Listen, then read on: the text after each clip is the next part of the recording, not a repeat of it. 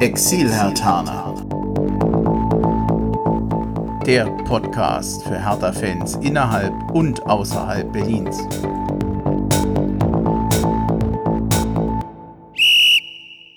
Hallo Hertha-Fans, ich bin Bremchen und ich begrüße euch zu einer neuen Folge des Exil-Hertaner Podcast. Es ist die 19. Folge und ich freue mich, dass der Andreas da ist. Hallo Andreas. Hallo. Und der Dennis. Grüß dich. Ja, dann haben wir die Hallos auch hinter uns gebracht. Und den Anfang habe ich jetzt auch halbwegs fehlerfrei auch noch hin, hinbekommen. Das war gar nicht so einfach, aber dazu erzähle ich jetzt nicht mehr. Ja, die letzte Folge war am 30. Juni. Das ist ziemlich genau vier Wochen her. Und äh, wir haben unheimlich viele Notizen eigentlich für die Folge. Wir haben viel vor. Wir müssen uns fast ein bisschen beeilen, damit das jetzt nicht zwei, drei Stunden werden heute. Ich, Und zusammenreisen. Ich, ja, ich, ich gebe mein Bestes.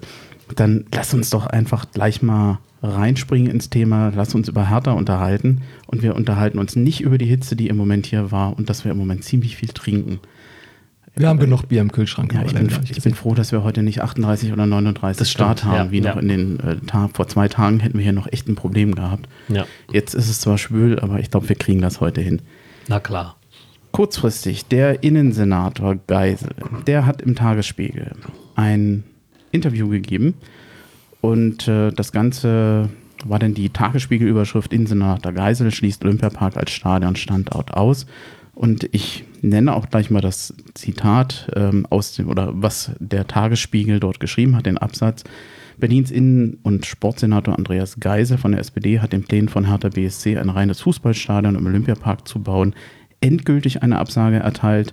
Das Gelände sei als Standort komplett ausgeschlossen, sagte Geisel dem Tagesspiegel. Und er wird dann zitiert mit, der Olympiapark zeichnet sich durch ein Gesamtbild mit einer entsprechenden Geschichte aus, die wir nicht der Beliebigkeit preisgeben können.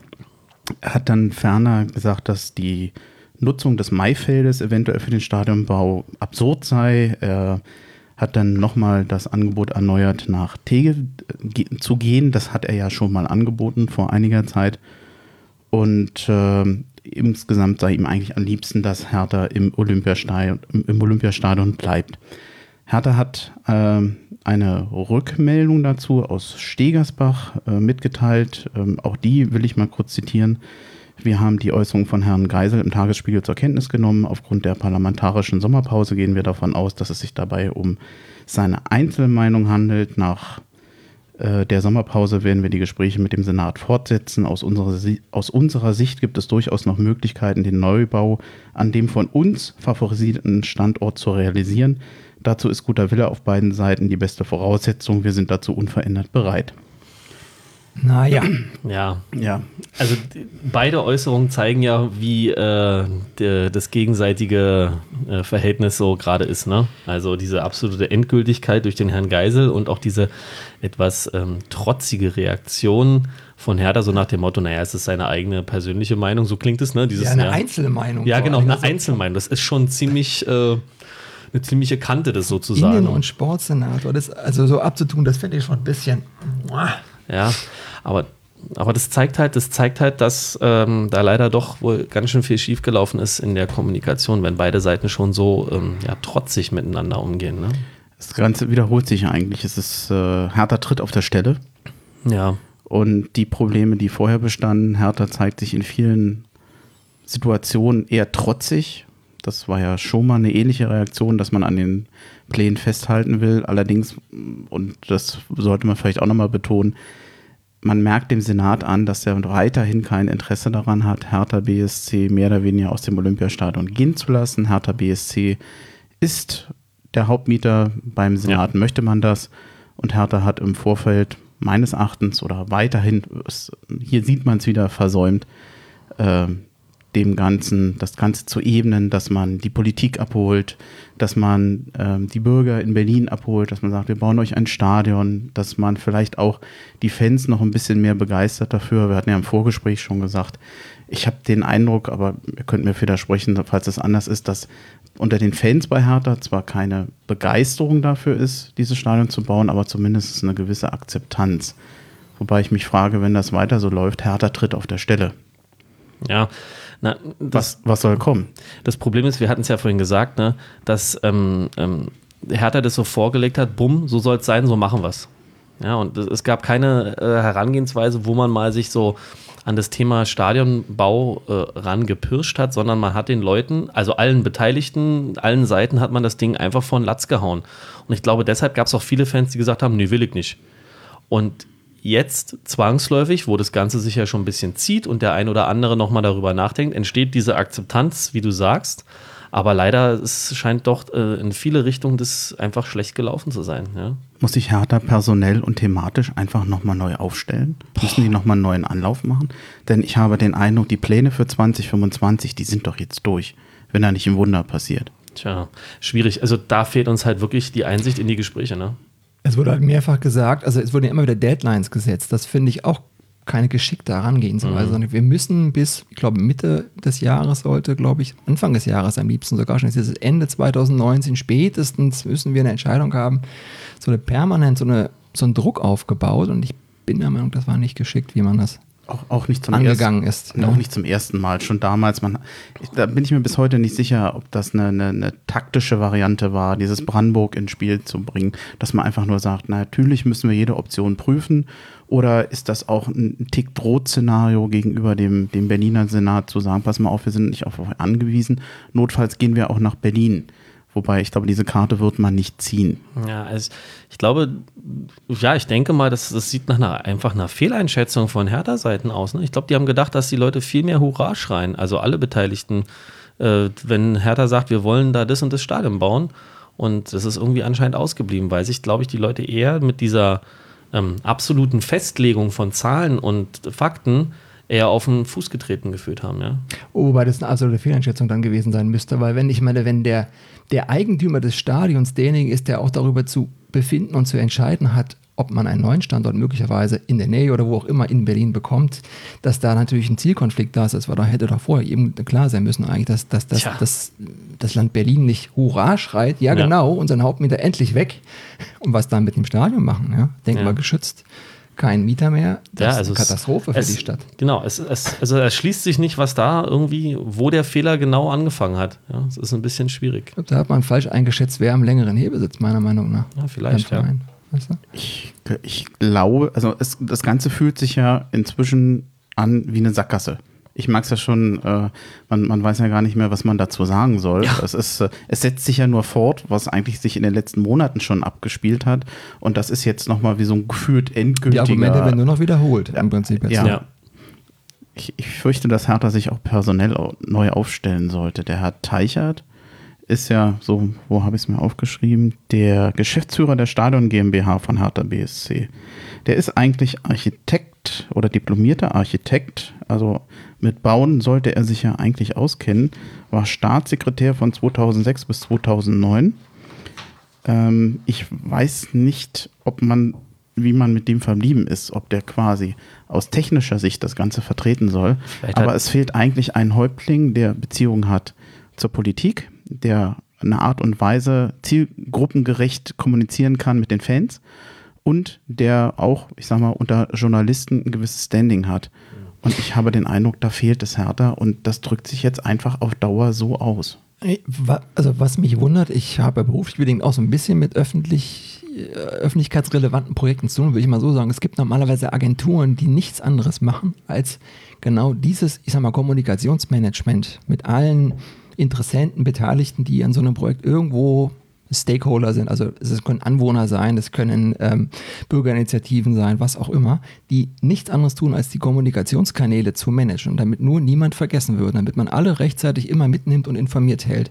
Weil sonst ist die Gefahr groß, dass du irgendwann eine Gegenfront aufbaust. Und da, da, da, reichen zwei, drei Leute, die so ein Projekt am Ende torpedieren. In diesem Fall sind es möglicherweise die, die Wohnungen, die da äh, äh plötzlich ähm, zur Disposition stehen. Ja. Da hat man Mieter gegen sich aufgebracht, indem man die so schlecht informiert hat. Und da ist man meiner Meinung nach einfach blauäugig vorgegangen seitens Hertha. Das ist mein Eindruck. Weißt du? Das hat man unterschätzt. Der Herr Teich hat sein Standing falsch eingeschätzt, was er im Senat hat. Ja, ja. Ich, ich, will ihn jetzt also nicht ähm, als, Einzelschuldigen. als, als Einzelperson, nee, äh, das ist schon ein Gesamtbild, was sich da ergibt. Aber schwierig. Hm. Ich bin mal gespannt, wo das letztlich noch hinführt. Also, das ist, ich finde, das ganze Thema ist jetzt noch äh, nebulöser geworden, als es schon vorher war. wir gucken uns gerade alle so ein bisschen hilflos an, weil wir eigentlich gar nicht mehr so richtig wissen, was wir zu dem Thema noch sagen können. Ja. Ähm, ich glaube, Hertha braucht einen Neuaufbau in der Sache. Äh, oder wir Fans müssen mehr tun. Dass wir gucken, dass wir für Hertha fast ein bisschen mehr einspringen und sagen, uns ist das wichtig, es ist gut für die Stadt, dass wir das kommunizieren, wozu Hertha nicht in der Lage ist. Das Tja. ist sehr ehrgeizig, aber mir fällt eigentlich nicht mehr viel anderes ein. Nee. es fragt sich nur, wie realistisch das ist. Ja, und wie gesagt, mehr kriegt man auch nicht mit. Das ist es halt, ne? Wir kriegen auch mehr gar nicht mit, was da nur wirklich Sache ist. Okay. Ja, Dann ähm, würde ich mal vorschlagen, äh, ich mache, wir machen eine kurze Trinkpause und gleich weiter. Prost. Prost. Prost. Willst du nochmal Stößchen? Ach, ja. wir sagen jetzt nichts über die Strohhalmfarbe. Ja, ein echter, ein echter Mann kann auch rosa tragen. Trainingsstart. Lass uns weitermachen mit den Basics bei Hertha und nicht um den Themen drumherum. Unsere letzte Folge war am 30. Juni, Trainingsstart war am 1. Juli und das Ganze, was ich jetzt sage, machen wir mal so unter der Überschrift Chronistenpflicht. Schon am 1. Juli wurde dann offiziell, was vorher eigentlich schon mehr oder weniger jeder wusste, Lazaro ist zu Inter Mailand gegangen. Hertha erhält eine Ablösesumme von 22 Millionen Euro und die können sich auch noch auf 25 erhöhen. André Dudas Vertrag wurde für mich überraschend um zwei weitere Jahre verlängert. Er läuft jetzt bis 2023. Ich habe damit nicht gerechnet, denn obwohl Duda seine beste Saison bei Hertha gespielt hat, bin ich mir immer noch nicht so sicher, ob er wirklich konstant Leistung für Hertha bringen kann und wirklich so unangefochten ist. Also ich, ich hätte überlegt, ob ich den Vertrag verlängere. Ich bin mir immer noch unsicher. Bin ich zu skeptisch? Bin ich zu vorsichtig? Ist schwierig. Ich denke. Habe ich euch in Verlegenheit gebracht mit der Frage? War nicht vorbereitet. Nein, das ist das, das Ding ist halt, weil er halt Licht und Schatten ist. Wir haben es ja vorhin gesagt, wie die Saison war auch er, hat er tolle Momente gehabt und welche wurde dich gefragt hast, wo ist er? Ähm, ich sag mal so, das war vielleicht so ein Zeichen, um ähm, so ein bisschen diesen, diese Mannschaft in einer gewissen Grundstruktur zusammenzuhalten, um den einen oder anderen Spieler zu zeigen, guck mal, der bleibt jetzt auch hier, weil seine Fähigkeiten spricht ihm ja keiner ab. Das Problem ist halt, dass er sie noch nicht konstant bringt. Und ich sag mal so, letztlich ist es so eine langfristige Sache. Wenn er sie konstant bringt, ist super und dann geht er vielleicht sogar nochmal für mehr Geld weg, ja. Und aber ansonsten hast du halt immer einen, der einem anderen äh, da immer den Kampf um diese Position im Mittelfeld auch streitig machen kann. Ja? Also für dich kein Fehler? Nein. Also für mich auch nicht. Ich, ich muss auch sagen, also ich, ich, ich er ist ein oftmals unauffälliger Spieler, das stimmt, aber er ist immer wieder gut für eine, für eine Aktion, die dann plötzlich überraschend ist und die auch genial ist. Ja. Mhm. Mit unauffällig ja. meinst du, dass der im Spiel wahrscheinlich auch mal abtaucht, ne? Genau, genau. Mhm. Er, er ist völlig unauffällig, aber er ist auch einer, der auch ackert, habe ich den Eindruck. Also es ist schon so, dass er und, und er ist auch in der Mannschaft offensichtlich angekommen und ich glaube, er ist auch gerne in Berlin. Man hat den Eindruck, dass er sich da wohlfühlt. Er ist jetzt angekommen, wie man immer so schön sagt. Er hat seine Zeit gebraucht, aber wenn man das so sieht, auch bei den Social Medias, wenn ich da mal so gucke, das Ding mit Kalu da immer und so, der ist ja sowieso, finde ich, da der Kontaktoffizier, finde ich, der Kalu, der bringt, wenn er einer da jemand integriert, dann ist es er, ja. Und der hat ja da auch ähm, privat mit ihm viel zu tun gehabt. Sag, sagt er nicht immer Number 10, Number 10? Number 10, ah, ja, ja. Und, äh, und das Geile ist, Shelbrett ist immer Fashion Nova ja, weil er immer so modisch gekleidet ist. Das ist, also ist lustig. Ich folge das manchmal auf Instagram, da ist Kalu sehr unterhaltsam und der hat ja wohl auch die Lebensgefährtin vom Duda, sage ich mal, mit äh, geholfen, dass es da ein Kontakt zustande kam. So heißt es, ja. Also nicht mit der Lebensgefährtin, sondern eine Freundin von, von der. Ne? Ja, die verkuppelt mhm. quasi, genau. Ja. Genau. Und ähm, das sind so Dinge, die haben vielleicht eine Rolle auch gespielt, dass der Duda sich jetzt wirklich hier auch wohlfühlt bei Hertha und in Berlin. Ja. Marco Grujic bleibt Hertha erhalten, ist jetzt auch nichts Neues. Ich habe es nochmal erwähnt, war damals noch nicht so richtig klar. Äh, sind wir, glaube ich, alle froh und da gibt es wahrscheinlich gar nichts mehr so groß. Definitiv. Ja. Ich, ich habe noch keinen kennengelernt, der sich nicht darüber äh, oder mit niemandem darüber äh, gesprochen, der gesagt hat, das ist nicht gut. Ja. Also ist, glaube ich, recht eindeutig, brauchen wir nicht drüber diskutieren.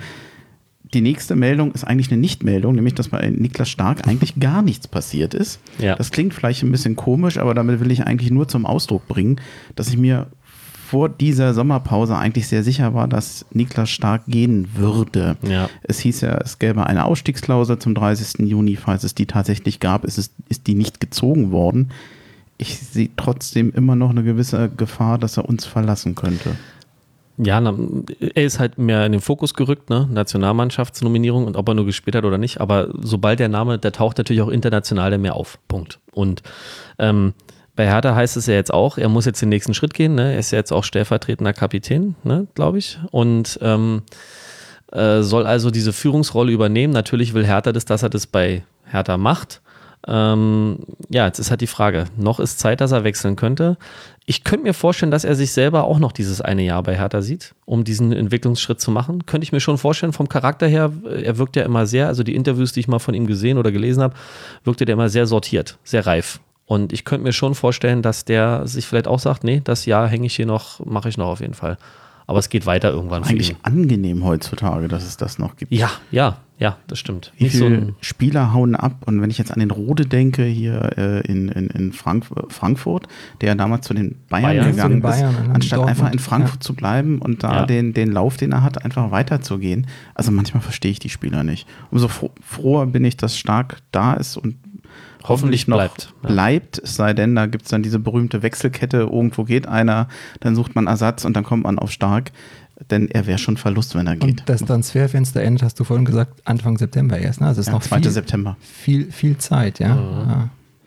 Dann ist die Bundesliga-Saison dann schon, glaube ich, drei Spieltage alt oder so. Ne? Also da, da kann noch was passieren. Da, immer möglich, ja. Ich bin gespannt. Also das ist, das ist eine sehr spannende Personalie auf eine gewisse Art und Weise, ja.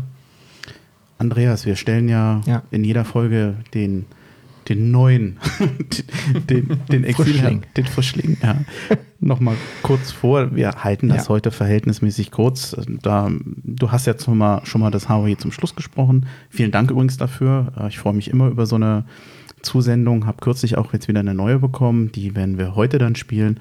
Und grundsätzlich ist es immer so, ich freue mich über jedes Hawaii zum Schluss wer da so einen Audiogruß machen kann oder aufnimmt und mir zuschickt, kann das immer gerne tun. Den Link dazu, den werde ich nochmal hier zur Folge mit äh, verlinken. Toll, toll ausgedrückt, ja. Okay, also Link, den mache ich nochmal mit dazu. Du bist Rodor, du bist seit 1997 hier im Rhein-Main-Gebiet. Hast du dich dann in Hessen in den Jahren inzwischen gut eingelebt? Kommst du mit der hiesigen Mentalität klar? Ja, also definitiv. Ich, meine Frau kommt von hier, dadurch bin ich hier gelandet. Ähm, meine Tochter ist hier geboren äh, worden, ist jetzt 14 Jahre alt mittlerweile schon. Ähm, ich fühle mich hier sehr wohl. Ich komme mit der hessischen Mentalität gut klar. Das habe ich von Anfang an hier gemerkt. Äh, und das Schöne ist, ähm, ich lebe halt jetzt wirklich am Feldrand und ich kann also mit dem Fahrrad, ich bin gerne in der Natur draußen und äh, bin innerhalb von zwei Minuten bin ich auf dem Feld und im Wald, wo auch immer, wo ich hin möchte, kann. Ich mache gerne Sport draußen. Das war in Berlin so nicht möglich. Also ich habe äh, zum Schluss ähm, in Britz gewohnt, ja, also ich komme da unten aus der Ecke, so Britzburger-Hudo. Ne? Ähm, da hat man, und das war dann, ich bin 97 weggezogen zu einer Zeit, in der Nachwendezeit, wo du teilweise eine Stunde gebraucht hast, um aus der Stadt am Wochenende rauszukommen und dann auch am Sonntagabend wieder hineinzukommen. Und das brauchte ich dann irgendwie, dachte ich mal, irgendwie eine tolle Sache, hier so nah in der Natur zu wohnen. Das hat mir richtig gut gefallen. Und ich bin auch wirklich mit offenen Armen von den Freunden, Bekannten, Verwandten meiner Frau immer äh, aufgenommen worden, habe mich hier von Anfang an wohlgefühlt und äh, bin auch ganz gerne hier. Bin auch immer wieder gerne in Berlin, aber ich muss sagen, es ist mittlerweile eben meine zweite Heimat. Ist so, ja. Die, die, Gründe, aus Berlin wegzuziehen, waren wahrscheinlich beruflicher Natur? Meine Frau, nee, nee, meine Frau, die, die, die kommt hier aus dem Dorf, wo ich jetzt auch lebe, mit ihr zusammen und meiner Tochter. Ähm, als sie mir da, also wir haben uns mal im Skiurlaub kennengelernt, sagte, ja. wo sie herkommen, wusste ich erstmal nicht mehr genau, wo, wo, wo ist das ist. Und ja, sie ja. hat die nächstgrößere Stadt erwähnt und nicht das Dorf, wo sie wirklich herkommt.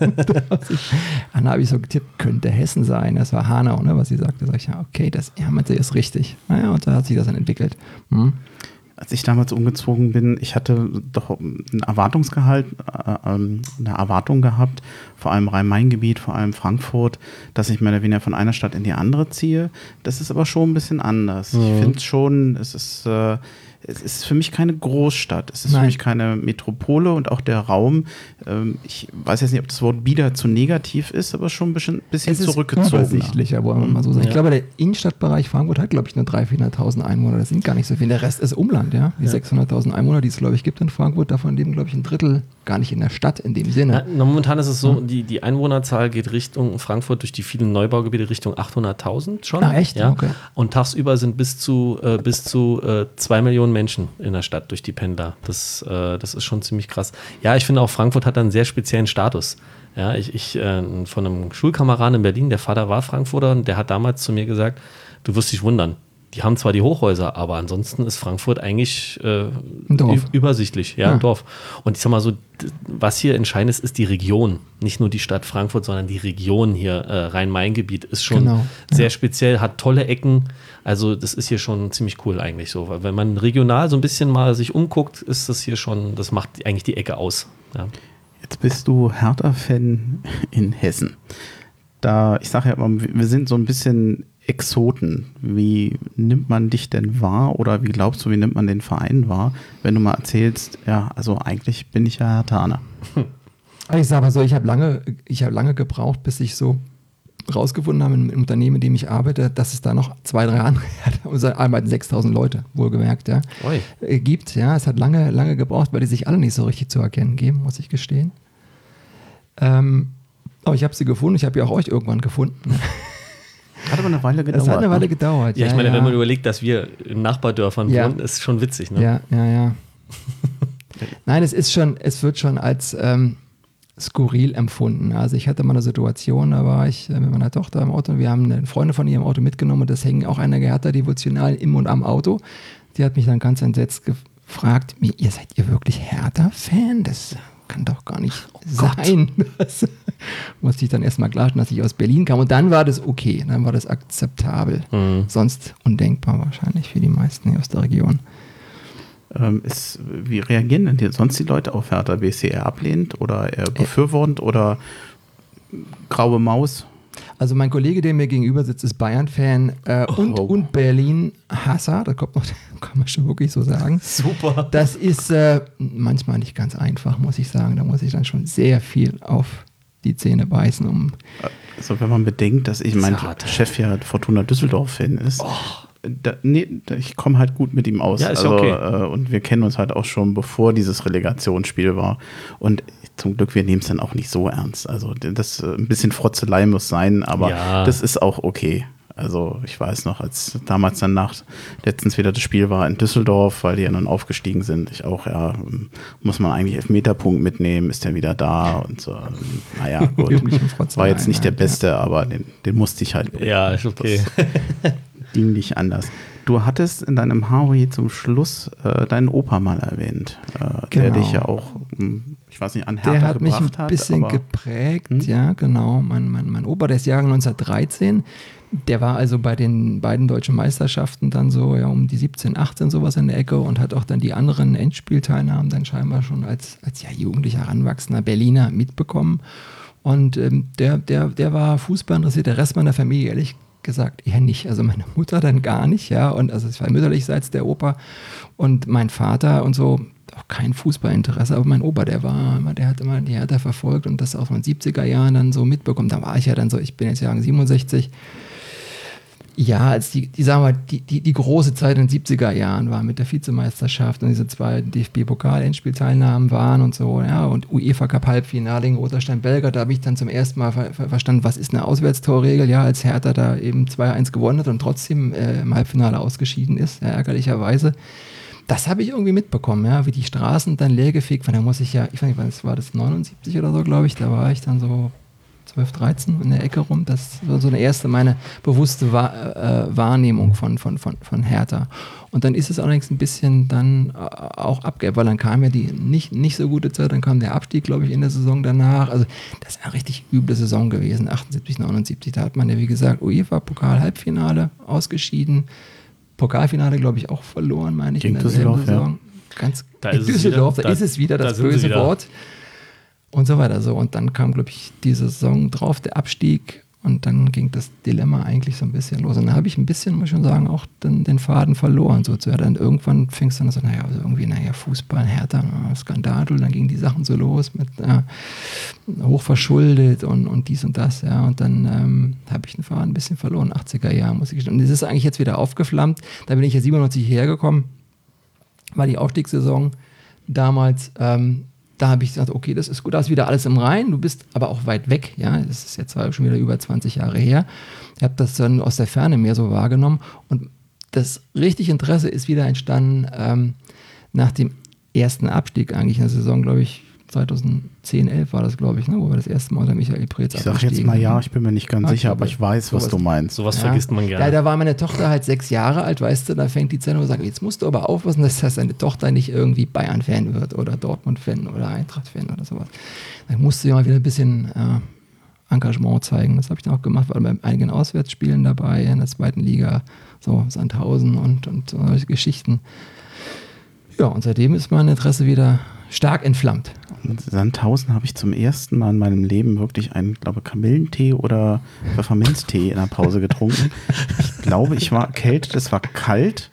die haben da Tee verkauft. Und es gibt den berühmten Pausentee, wo jeder immer, also das ist ja so ein Begriff, den hörst du ja immer, Ja, nur trinkt keiner Tee. Es gibt ja auch keinen. ja. Und äh, da, ich, ja. Da ist doch der hab ich- Gästeblock in so einer langen, also praktisch auf der Gegengrade, ne? Du Ja, stehst und du musst da sehr lange durch den Wald und sehr gehen, lange durch den Wald bis laufen, du genau. ganz hinten, also damals, das ist Spiel wirklich war skurril. irgendwie schon im Dunkeln. Da war ich noch ich, nicht in ich. Werde ich auch nicht vergessen. Man, man geht dann auf dem Weg dahin durch den Wald. Genau, läufst so. Da ist auch kein Minuten- Licht. Genau. Also mir hätte meine Mutter entgegenkommen können, ich hätte die nicht Doch ein erkannt. so ein Flutlichtstrahler von der Polizei gab es, glaube Ganz ich. Der dich dann hinten gibt angeleuchtet es dann hat. so eine Art Nordlicht vom THW. Speziell. Die haben dann da irgendwas Bei THW, aufgestellt. Genau. Und ähm, dann kann man dann den Rest zum, zum Stadion laufen. Das ist ja krass. Wobei ich finde es jetzt nicht unsympathisch. Also äh, Ja, andererseits muss ich auch sagen, ich bin Das Schöne natürlich ist, froh. du warst nah an den Spielern dran. Das fand ich da faszinierend, in diesen relativ kleinen Stadien, auch hier beim FSV Frankfurt zum Beispiel oder so. Du siehst ja, du kannst die Spieler ja wirklich immer fast anfassen. Ja. Ja. Du zahlst noch einen akzeptablen Preis dafür. Ja. Das ist das Schöne an diesen, wenn man in der zweiten Liga spielt. Ja, dann kommen wir zum nächsten Thema. Konditionstrainingslager in Neuruppin. Ich habe ja das ein, den Eindruck, ich werde jetzt hier ein großes Solo machen müssen. Ich war ja als Harry Hirsch vor Ort und habe äh, nicht nur dort meinen Urlaub verbracht, im Spielerhotel einmal mehr. Ich habe auch verhältnismäßig viel getwittert vom, vom Training etc. Habe auch sehr viel nettes Feedback bekommen dazu. Dafür nochmal herzlichen Dank. Ich habe eine ganze Seite voll mit Notizen und überlege, wie ich die so ein bisschen zusammenfasse, dass wir da erstens noch drüber diskutieren können und dass ich jetzt nicht eine Stunde rede. Hau ich rein. versuche es mal. Ich gebe mal mein Bestes. 28 Spieler sind nach Neuruppin gegangen. Thomas Kraft fehlte, der U19-Keeper Luis Klatte kam für ihn und Mittelstädt, Arne Meyer und Eduard Löwen, den ich gerne gesehen hätte, die waren nicht dabei. Die waren ja wegen der WM der U21 noch im Urlaub, weil sie ja erst später in Urlaub gehen konnten. Es war das erste Trainingslager des neuen Trainerteams, also Gemperle, Dickhaut und Czovic. Und ich kann es, glaube ich, leicht vorwegnehmen, das war eigentlich so das Wesentliche von diesem Trainingslager, dass dieses Gespann also wirklich einen neuen Wind und einen neuen Ton bei Hertha BSC reingebracht hat und zwar wesentlich deutlicher, als ich es erwartet hätte. Ähm, dieser Trainerwechsel insgesamt, ich habe überhaupt nichts gegen Ante Czovic, hatte aber damals bei dem Trainerwechsel ja eher so den Eindruck gehabt, hier werden im Prinzip zwei Trainer ausgetauscht, die sich sehr ähnlich sind. Ähm, soll heißen, sehr viel Berlin-Bezug, einen sehr guten Bezug zu jungen Spielern. Ich war mir nicht sicher, ob dieser Wechsel überhaupt notwendig ist, trotz der schlechten Rückrunde von Dardai. Und ähm, inzwischen, muss ich sagen, bin ich sehr angetan von ihm. Ich weiß nicht, ob ihr noch mal was sagen wolltet zu diesem Trainerwechsel, ob das für euch schwierig war, ob ihr euch auch inzwischen daran gewöhnt habt oder ob wir das später machen sollen. Und ich erzähle noch ein bisschen. Wie wollen wir es machen? Wir können es kurz. Also, wir hatten schon mal bei einer Folge drüber gesprochen. Ich hätte eigentlich auch gern Dade noch gesehen mit einem anderen Co-Trainer, weil ja das klar war, dass der Dings geht. Aber ähm, im Nachhinein sich den äh, Jovic auch hat er mich ein bisschen abgeholt. Ja, also auch sein, äh, sein Auftreten, ja, auch die, die Antworten, die er gibt und auch diese Eindrücke, die man zumindest jetzt als Fan bekommt von den Trainingssachen und von den Spielen, bin ich auch so, ich sage, okay, cool, schauen wir mal, was da kommt, ja. Also bin ich da schon positiver gestimmt, ja. Also von mir kriegt er erstmal jetzt auch einen Vertrauensvorschuss. Ich war am Anfang auch ein bisschen enttäuscht über den Namen, ehrlich gesagt, weil man hatte so Mhm. den Eindruck, jetzt will man was ganz was Tolles präsentieren. Ja? Und dann macht es auf mich den Eindruck, als ob es so der Plan C ist, der dann am Ende realisiert worden ist. Aber vielleicht war es gar nicht so. Ich meine, Michael Breetz hat es ja anders dargestellt in der Pressekonferenz noch. Er hätte mit vielen gesprochen und hätte dann am Ende gemerkt, aber eigentlich haben wir die Lösung schon im Haus. Gehen wir mal davon aus, dass es wirklich so war und äh, geben ihm einfach eine Chance. Wobei diese Ernüchterung, also ich, ich weiß, was du meinst, weil ich glaube, das ging vielen so.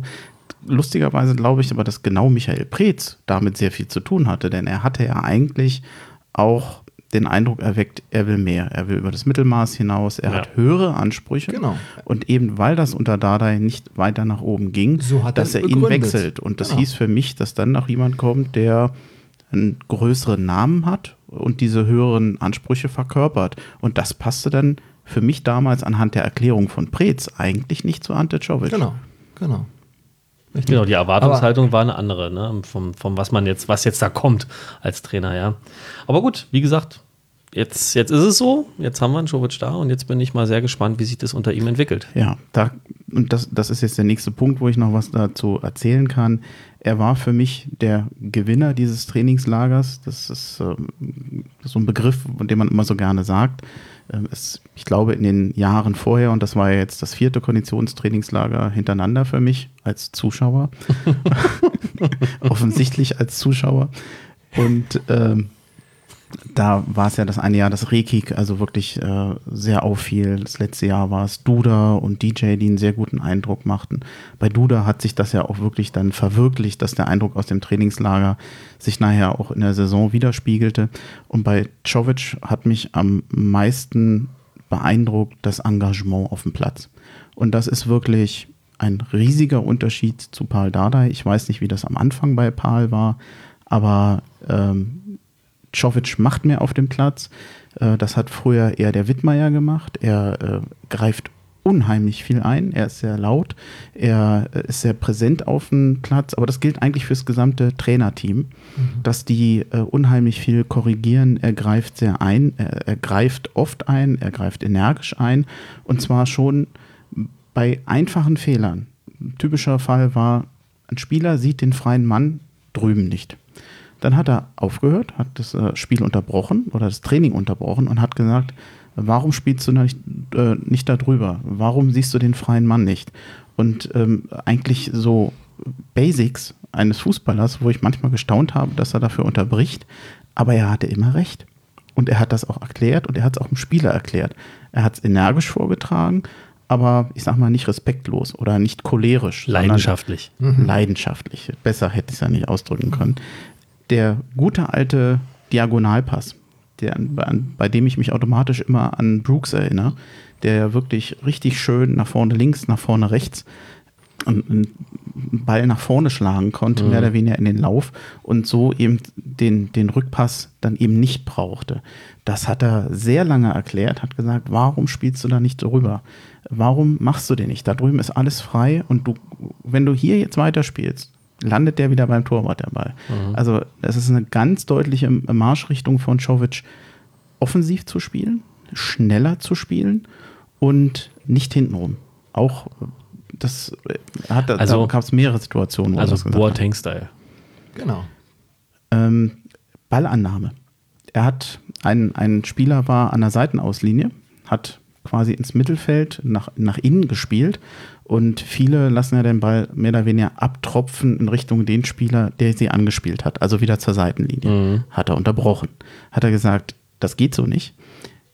Hat gesagt, spiel mich nochmal an, hat den Ball bekommen und hat ihn mit einem ganz leichten Kick Richtung Tor des Gegners gespielt. Einfach nur einen Meter ja. nach vorne gelegt. Und zwar nicht zu dem Spieler, der ihn angespielt hat, also wieder zur Seite, ja. sondern mittig nach vorne. Ein paar Meter nach vorne auch wahrscheinlich. Ne? Nee, nur, nur kurz. Nur einfach nur kurz. kurz nur, okay. mhm. es, ging, es, es, ging einfach um die, um die Richtung, um die Körperrichtung. Er meinte, wenn du jetzt mit dem Oberkörper zur Seitenlinie stehst, was wirst du machen?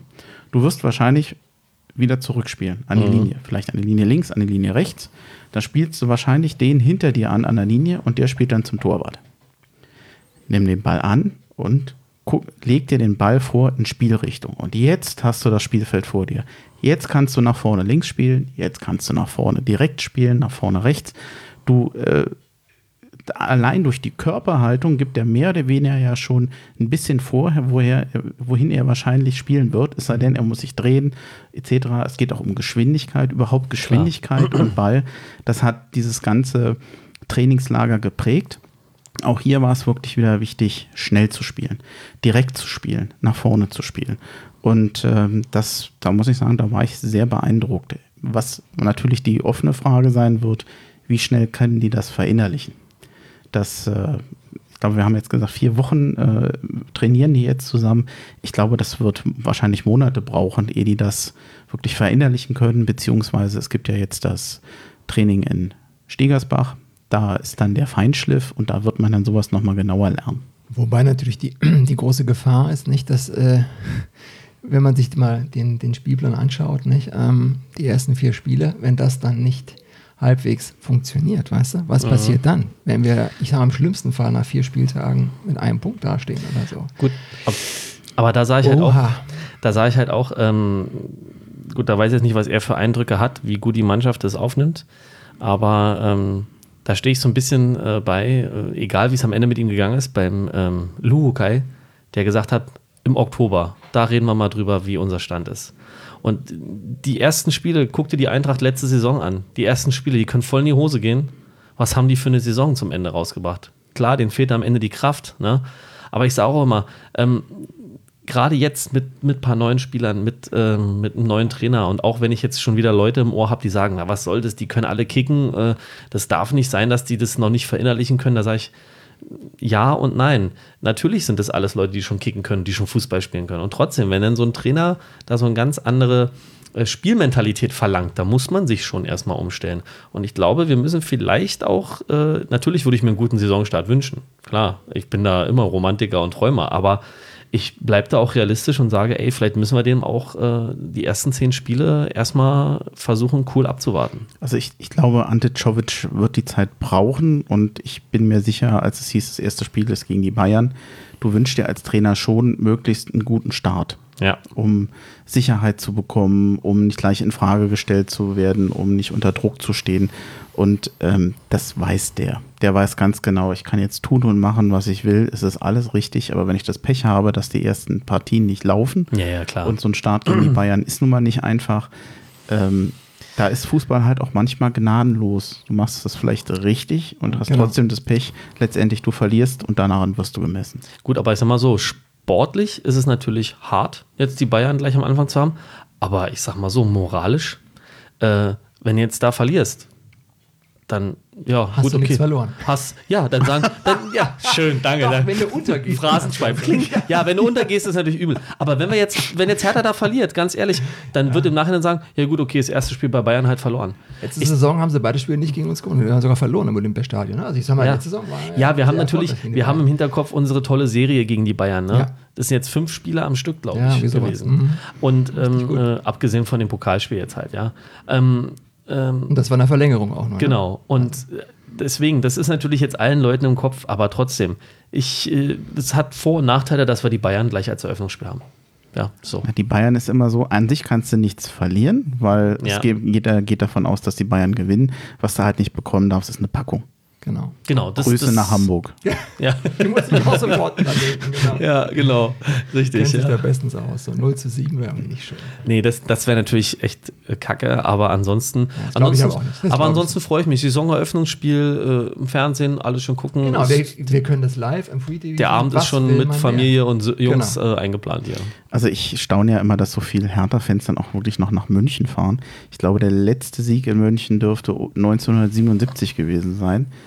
Äh, da ja. war ich sieben Jahre alt. Ich werde nächstes Jahr 50. Das heißt, ich habe nie in meinem Leben einen Sieg in München gefühlt erlebt oder wahrgenommen. Das finde ich schon ganz schön heftig. Und trotzdem gibt es immer noch Hatana, die da jedes Jahr hinfahren, obwohl sie genau wissen, was im Prinzip passiert und sie machen es trotzdem. Aber das macht es ja aus. Das ja, ist doch da, Fan sein. Das ist ja genau das Fan sein. Jetzt mal ehrlich, das ist es ja. Ich denke mir auch jetzt mal. Fan musst du sowieso leidensfähig äh, äh, Erstmal erst das, aber auch generell, wenn ich als äh, bei jedem Auswärtsspiel denke ich mir, was tust du dir hier eigentlich gerade alles an? Nur um die verwöhnten Typen da auf dem Platz in ihren dünnen Leibchen rumrennen zu sehen, um das jetzt mal ganz böse zu, zu ledern, ja. Und trotzdem, äh, je nachdem, wie es dann läuft, sagst du, ja, das war es wert, ne? Irgendwie. Ja, ja so. also ich meine, ich gehe ja nicht zu den Spielen immer in dem Wissen, dass Hertha gewinnt. Nee. Wenn ich das äh, als Anforderung hätte, wäre ich mit Sicherheit kein Hertha-Fan. Aber ähm, wenn das schon so absehbar ist, also man muss auch sagen, ich verliere ja auch nicht gerne. Nee, aber ich finde, das ist genau wie im Leben. Natürlich gibt es immer Aufgaben, die sind schwer und wo du von vornherein sagen kannst, das wird nichts. Aber diese Herausforderung, die macht es auch aus und diese Hoffnung. Also ich bin da so halt einer, diese Hoffnung, doch irgendwann mal packen was und ich, dann bin ich halt vielleicht dabei, wenn ich Glück habe. Ja, auch und als Sportler, ich meine, für die Spieler muss das ja so sein, du willst jedes Spiel gewinnen, dann würde ich nicht äh, Sportler werden. Also das egal in welcher Sportart, auch Klar. Fußball, Hockey, was auch immer, dann will ich gewinnen. Ich will immer gewinnen. Und auch keiner wird nach München fahren und zu sagen, hey, wir gucken mal, ob wir nur Null schaffen oder was auch immer oder nur ein Tor schießen wenigstens. Die würden schon gewinnen wollen, davon gehe ich aus. Und es ist vielleicht gar nicht schlecht, die Bayern gleich am Anfang der Saison zu haben. Das kann auch ein großer Vorteil sein, weil Ja. die sind auch eine kleine Wundertüte, so ist es nicht. Ich meine, für die ist es auch Start der Saison. Kann auch gut laufen für uns. Ja, Also ich, ich, ich fände es toll, es würde mich für Czovic freuen, es würde mich für uns freuen, wenn Hertha da mal wirklich irgendwann mal was reißt. Wenn es dann jetzt die Saison ist, habe ich auch nichts dagegen, aber es bleibt natürlich schwer. Ich schieße noch zwei, drei Sachen nach. Boyata ist ja ein neuer Spieler, wurde im Vorfeld immer recht oft als bullig oder, oder ähm, sehr kräftig beschrieben. Das ist für mich ein vor allem großer Spieler, aber ich muss sagen, ich hatte ähm, zu, im, im, Betriebssport dickere Beine als er. Also das ist so, das ist kein Brecher. Das ist ein sehr großer Mann, sehr, sehr durchtrainiert, aber ähm, das ist jetzt ähm, kein, kein Gerd Müller. Das, also so bullig ist er nicht, das muss Okay. man sagen. Ich konnte ihn nicht weiter beurteilen dort, weil er hat nur Individualtraining gemacht. Inzwischen hat er ja, glaube ich, schon mal bei einem Testspiel war mit dabei. Müssen, irgendwo steht es nachher nochmal in den Notizen. Ähm, da macht er eigentlich einen ganz guten, guten Eindruck. Ich, er wird wahrscheinlich auch der Innenverteidiger sein, auf den Czovic erstmal setzt. Aber da muss ich jetzt abwarten. Vom persönlichen Sehen habe ich da einfach keine weiteren Eindrücke und dann macht es auch Sinn, dass ich nichts mehr dazu sage. Körperliche Fitness, Duda, topfit. Der ist gelaufen in diesem Konditionstrainingslager ohne Ende. Der ist da zwar immer gut, aber der machte wirklich einen extrem fitten Eindruck. Der Bark, er ist ja jetzt nicht in Stegersbach, für mich auch deutlich durchtrainiert, da sah da athletischer aus. Ich hatte die Tage ja mal geschrieben, da ist der Babyspeck weg. Also ein Spieler dieses Alters und dieser Größe hat natürlich kein Babyspeck im klassischen ja Sinne. aber das sagt man Aber ähm, Wir wissen, was gemeint ist. ja, bei DJ war es leider so, dass der zum Teil einen eher unfitten Eindruck macht. Es war überhaupt insgesamt nicht, leider nicht sein Trainingslager, was ich wirklich sehr bedauere, gerade nach dem letzten Jahr. Er ist jetzt 19 Jahre alt, er geht jetzt nicht nach Stegersbach. Ich kann diese Entscheidung verstehen.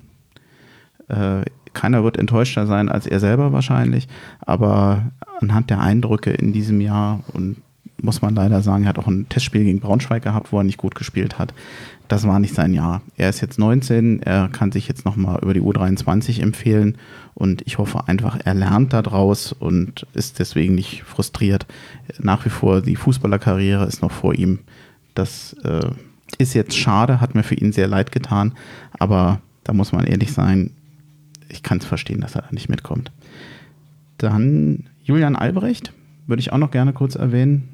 Äh, 17 Jahre alt, kam aus der U19, hat mich extrem beeindruckt, war für mich meines Erachtens der bessere Spieler als Dardai, als Parko Dardai oder als Maurice Schovic, weil er einfach mit einer Kühnheit oder man hat nicht gemerkt, dass er neu ist bei den Männern. Der konnte mithalten. Und allein das fand ich schon in dem ja. Alter Bemerkenswert, ja. beeindruckend und äh, hat zum Teil neben Grujic äh, im defensiven Mittelfeld gespielt, hat das, ähm, ich glaube, gegen Braunschweig war das auch ganz ordentlich gemacht und auch gegen Aue, meine ich, hat er dann nochmal auch wirklich recht gut gespielt in einem insgesamt schlechten Spiel, aber ähm, ist, glaube ich, von dem werden wir noch hören und sehen, wenn er unverletzt bleibt, natürlich. Das sage ich noch als Stichwort, weil er hat sich ja nachher in Aue verletzt, aber das erwähne ich Ja. dann nochmal. Sidney Friede, im Jahr, äh, den konnte ich ja letztes Jahr schon sehen, auch nach dem Leihgeschäft in Belgien. Da hat er gut gespielt, man hat ihm das angesehen, wirkt routinierter, wirkt, wirkt weiter, der hat sich entwickelt. Das hat ihm gut getan, ja. Und Ja. es würde mich nicht wundern, wenn wir das auch in dieser Saison nochmal merken und er da seine Einsatzzeiten bekommen wird. Denn die Saison ist lang, das kann mal schnell passieren. Letztes Wort vielleicht noch zum Konditionstrainingslager oder eines ähm, ein letzter Hinweis von mir nochmal. Wir haben zum Teil Konditionstrainingslager gehabt, wo die echt gepumpt haben. Da, wo wahnsinnig viel gelaufen wurde, wo dann die Übungen vorbei waren und äh, ab dem Moment, wo es hieß, fertig aus, sind alle Spieler auf der Stelle zusammengebrochen, haben sich nur noch hingelegt und Arme und Beine weggelegt, weil die so kaputt waren. Okay. Das war dieses Jahr nicht. Mhm. Das hat einerseits damit zu tun gehabt, dass die Temperaturen in Europien dieses Jahr verhältnismäßig kühl waren. Es waren so um die 24 Grad. Es war meistens bewölkt, also es war toll zum Fußballspielen. Ja. Nicht so heiß wie sonst, aber dieses Konditionspauken ohne Ball permanent war dieses Jahr nicht. Das hat sich verändert. Das, hat, das war auffällig, dass sehr viel mit dem Ball gemacht wurde. Und selbst wenn es zwar um Rennen ging, dass der Ball meistens mit dabei war, ich fand es mal etwas dosierter. Also dieses nur Knüppeln, nur Rennen, so kam es mir nicht vor. Gut, ich habe draußen gesessen, habe dem Ganzen zugeguckt. Die mussten rennen. Die, werden, die Spieler können natürlich auch sagen, du hast es gut, du hast ja nichts gemacht. Das war doch anstrengend. Das will ich jetzt nicht anzweifeln. Aber es war meines Erachtens merklich anders dosiert. Wo ich ein, wo ich nach wie vor noch Probleme habe, ist Plattenhart. War nicht schlecht im Trainingslager, aber auch nicht gut. Und ich weiß langsam nicht mehr so richtig hin mit ihm. Er hat jetzt auch in den Testspielen danach gegen Aue ganz schlimme Bälle nach aus. Ich, ich weiß nicht so richtig, was Hertha mit ihm machen soll. Ähm, ich würde im Moment auf Mittelstädt setzen, wenn er ein bisschen dran ist. Ich weiß nicht, ob das nach der letzten Saison, ob man da überlegen kann, wenn ein Angebot für ihn kommt, ob man sagt, er kann gehen oder ob man sagen muss, der hat mal ein Tief gehabt, deswegen muss nicht gleich ein Spieler gehen. Ich habe da keine Meinung zu. Habt ihr ein Gefühl? Also sein, sein Markt würde ich immer beim Transfermarkt auch mal geguckt, der, der ist permanent am Sinken, auf alle Fälle. Ja. ja wenn, wenn ich ihn so sehe, so Körpersprache und so, ich, man weiß nicht, ob er sich so richtig wohlfühlt. Ich habe das Gefühl, er fühlt sich nicht so richtig wohl. Und ich fand es bei ihm schon immer schwer. Der Schwer, wirkt im ne? Spiel manchmal so ausdruckslos. Ja. ja aber ähm, ja, man muss jetzt mal sehen, da wird ja noch mal viel geredet. Ne? Das, der hat ja erzählt, das mit der WM, das hat ihn runtergezogen und so, das war alles nicht so leicht. Aber jetzt muss er halt auch Taten folgen lassen. Ne? Was meinst du mit ausdruckslos? Das klingt wie ein Schauspieler-Casting. Nee, na, weil er gerade auch meinte, die Körperhaltung, er fühlt sich nicht wohl. Ich finde, es gibt Spieler, ähm, den siehst du so an, jetzt und hier will ich was Die reißen. wollen sich zeigen. ne? Und ich war, und hier, jetzt bin ich hier, mein Genau. Freund. Ne? Jetzt habe ich den Ball, jetzt geht's los. Und ich fand bei ihm, das war immer so, ich habe den Ball, Immer der Sicherheitsposten. ich gehe mit dem Ball, Gerne. Ja. ich spiele den Ball. Ich find, und, und jetzt kommt mal die super Flanke. Aber alles, aber es, es wirkt alles so ein bisschen, äh, bisschen äh, leidenschaftslos, finde ich bei ihm. Und das ist die Frage, woran, oder lag es zumindest bei ihm zuletzt, ja. Und das ist die Frage, woran liegt es? Was ist da los? Warum fehlt da das letzte, der letzte Schüssel Weng? Ich liebe dieses Wort. Okay, den muss ich noch verarbeiten. Ja, wird. Nee, also So. ich, ich, ich sehe es genauso. Ich, ich äh, frage mich bei ihm auch immer, ob, ob ihm würde wahrscheinlich wirklich ein Vereinswechsel gut tun, glaube ich. Vielleicht, was ja, anders zu machen. Ja. Vielleicht hat er sich aber auch einfach zu gut eingerichtet in Berlin. Ich weiß es nicht. Ich glaube, er hatte ein Jahr noch Vertrag, ne, meine ich, ne, in Berlin. Oh, das oder? weiß ich nicht. Also, guck mal, sind, glaube ein Jahr noch. Schwierig. Also ein, Spiel, ein Spieler mit seiner Veranlagung und ähm, zum Teil, man muss ja sagen, er hatte sich ja in, zeitweise durchaus berechtigt in dem Blick der Nationalmannschaft Ja, gespielt. absolut. Das, das Weil er bei den Standards sehr gut war, weil er über links sehr gut kam, weil er das in der Verteidigung recht gut gemacht hat. Er tat Aber mir auch bei der WM leid. Ja, da, weil ich Spiel, finde, der wurde unsäglich. so sehr ich ein Fan von Toni Kroos bin, aber bei der WM zum Beispiel fand ich sträflich, wie oft gerade Toni Kroos übersehen hat, dass links Ja, der Plattenhardt so frei Ja, war exakt. und es ging durch die Mitte oder über rechts und das hat mich so maßlos Das geärgert. haben alle gesehen am Fernsehen. Weil, und weil, weil wir auch wissen, der kann ja auch die Dinger richtig scharf reinbringen. Dann gab es den einen oder anderen Freistoß, wo ich mir denke, mein Gott, lass da mal den Platte schießen, ne? Nee, der war völlig außen vor. Das tat mir richtig leid. Also ich glaube, dass Platte ähnlich wie Selke eine schwere Saison haben wird und zwar in puncto Erwartungshaltung. Ja. Selke ist dritte Jahr, ich bin mir immer noch nicht ganz sicher, dritte Jahr bei Ja. uns, Ja. war letztes Jahr verletzt. Ähm, der ist kein Nachwuchsspieler mehr, der ist kein Talent mehr. Da geht es jetzt darum zu zeigen, dass er eigentlich. Ibisevic und Kalu ersetzen kann und wenn er es jetzt nicht zeigt, dann wird sich, ich glaube, auch Hertha BSC von ihm trennen und er sich von Hertha BSC. Ja. Talent und Anlage sind da. Fänd ich sehr er kann schade. mehr, aber er muss sich steigern und das Ja. gilt im gleichen Maße und, und vielleicht sogar in besonderem Maße für Plattenhardt, der ja wirklich auch eine schlechte Saison hatte. Ja, zumal Plattenhardt hat eine Messlatte mal selber gesetzt und da muss er jetzt erstmal wieder rankommen. Er Ja. hat eine WM gespielt, Nationalspieler und ey, das ist halt natürlich jetzt auch schwierig. ja. Ja. Wobei das auch für Duda gilt. Ja, Natürlich. gut. Aber, da hatten wir es ja vorhin gehabt. Das ist das mit dem Licht und Schatten. Jetzt muss Mhm. er mal zeigen, dass er das vielleicht mal ein bisschen konstanter halten kann. Ich muss nicht in jedem Spiel das mega geniale Moment haben. Wo, wobei bei Duda, finde ich, zeigt der Trend nach oben. Und bei Selke und Plattenhardt bin ich davon noch nicht war, überzeugt. Ja. Da werden wir die Saison abwarten können. Ich fange nicht an mit einer Prognose. Stand nee, jetzt. Um Gottes Willen. Es, es, gibt einfach manchmal Spieler, die drängen sich auf und du sagst, mein Gott, die sind gut drauf. Ja. Und Selke und Plattenhardt gehörten halt nicht dazu. Die haben nicht schlecht gespielt, aber sie haben eben auch äh, gerade Selke in den Testspielen, da wo sie die Chancen hatten, nicht die Tore gemacht. Wo man sagt, ja, jetzt hättest du zeigen können, dass du gut drauf bist. Wobei, das finde ich ja bei Selke so ulkig die Motivation, das hatten wir ja auch schon letzte Saison, die ist da und ich finde den auch sympathisch und ich finde, der tritt auch super auf und alles. Aber ich äh, weiß nicht, ob irgendwas, irgendwas geht, schief vom Tor. Ja, aber er ist so ein Spieler, der manchmal ein bisschen zu sehr im Kopf durch die Wand will, habe ich hm. den Eindruck. Ja, weißt du, ein bisschen vielleicht. mehr sich mal zurückzunehmen, würde ihm, glaube ich, auch helfen. Ja. Ein bisschen mehr Coolness ja. Das hat, deswegen kommt dann Ibisevic meines Erachtens auch nicht vorbei. Weil ja. der genau, das hat natürlich viel mehr Erfahrung. Gut, das ist ja klar. Erfahrung. Ja. Viel mehr Erfahrung. Ja. Der weiß genau, wann er Gas geben muss und wann er einfach mal runtergeht. Ja, und der hat auch die Gas. Uhr weg. Der weiß, ah ja, mein Gott, jetzt habe ich dreimal vorbeigeschossen, aber mein Freund, der vierte. Ich, ja, genau. das ist das halt. Ne? Und ich glaube, da hat Selke auch selber sich vielleicht, setzt sich vielleicht selber so sehr viel Druck. Ich muss jetzt treffen, ich muss jetzt treffen. Genau. Das könnte ich genau. mir vorstellen, dass ihn das letztlich wieder hemmt, das Ding wirklich mal eiskalt reinzumachen. Ja, aber ja, gut. Es ist schade. Ich hoffe, ihr kriegt es hin. Da sollte man eine F-Jugend trainieren. Ich glaube, danach bist du. Ja, dann, danach hat man dann die gewisse Ruhe, auch Stresssituationen. um, Eine gewisse Erdung. Ja. ja. Es gab noch ein Testspiel gegen Braunschweig, das ging 4-1 aus. Da gab es dann drei Drittel mit unterschiedlichen ähm, Aufstellungen, auch mit unterschiedlichen taktischen Aufstellungen. Hertha hat da 3-5-2, 3-4-2-1 und 4-3-3 gespielt. Äh, er hat sogar erstmal ein Tor geschossen. Ja, ja. Ja, sogar ein schönes was ich noch sagen wollte zu den Problemfällen, weil wir Platte hatten, einen haben wir noch vergessen, ich, auch wenn wir jetzt nicht ausschweifen wollen, mhm. der Darida. Bin ich auch sehr gespannt, was es wird.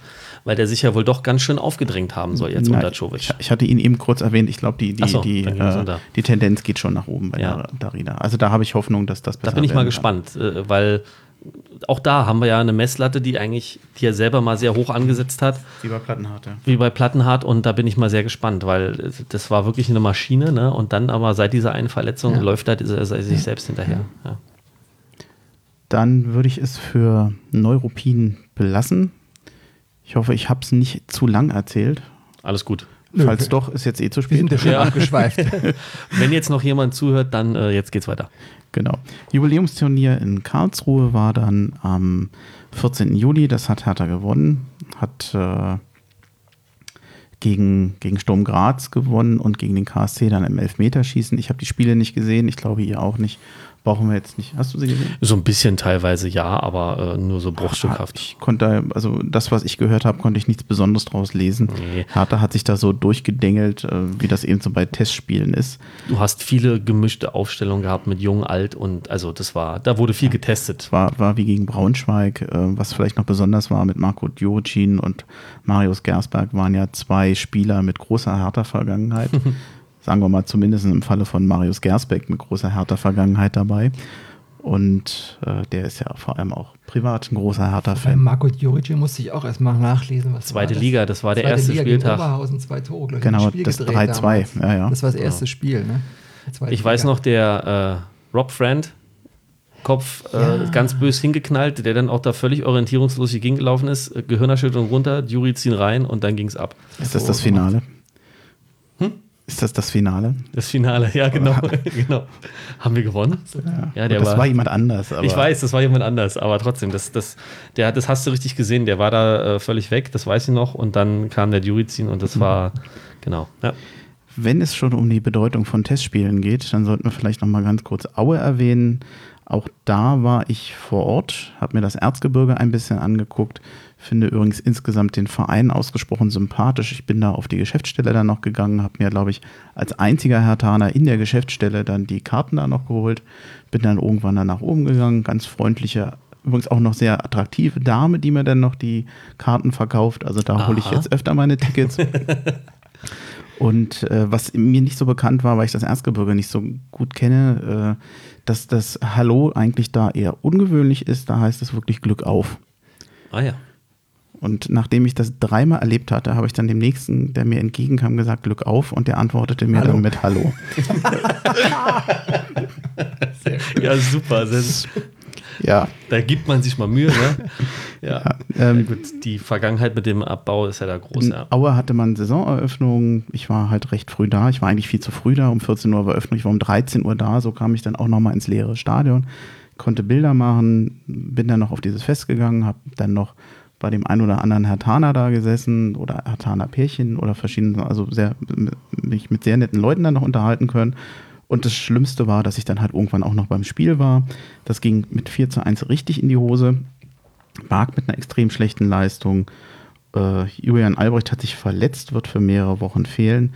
Und was mir besonders negativ aufgefallen war, Köpke war ja äh, gleich in der ersten Mannschaft und Kapitän und der konnte sich vorn überhaupt nicht durchsetzen. Auch Czovic mit jedem Dribbling, das war ein ganz schlechter Auftritt. Jetzt muss man sagen, an diesem Tag ging gar nichts. Hm. Äh, viele sagen ja jetzt immer gleich wieder, da wird Hertha gegen den Abstieg spielen. Seht ihr diese Gefahr auch, ob dieses Testspiels? Ja, man hat da mit zwei verschiedenen Mannschaften in der ersten und der zweiten mhm. Halbzeit gespielt. Die zweite Halbzeit war nicht mehr ganz so schlimm wie die erste. Die ja, erste war richtig. eine Katastrophe und die zweite war, naja, hat Selke ein Tor gemacht, immerhin, glaube genau. ich. Genau. Ne? Und Köpke hat in der ersten Halbzeit gespielt wahrscheinlich, oder? Ja. Naja.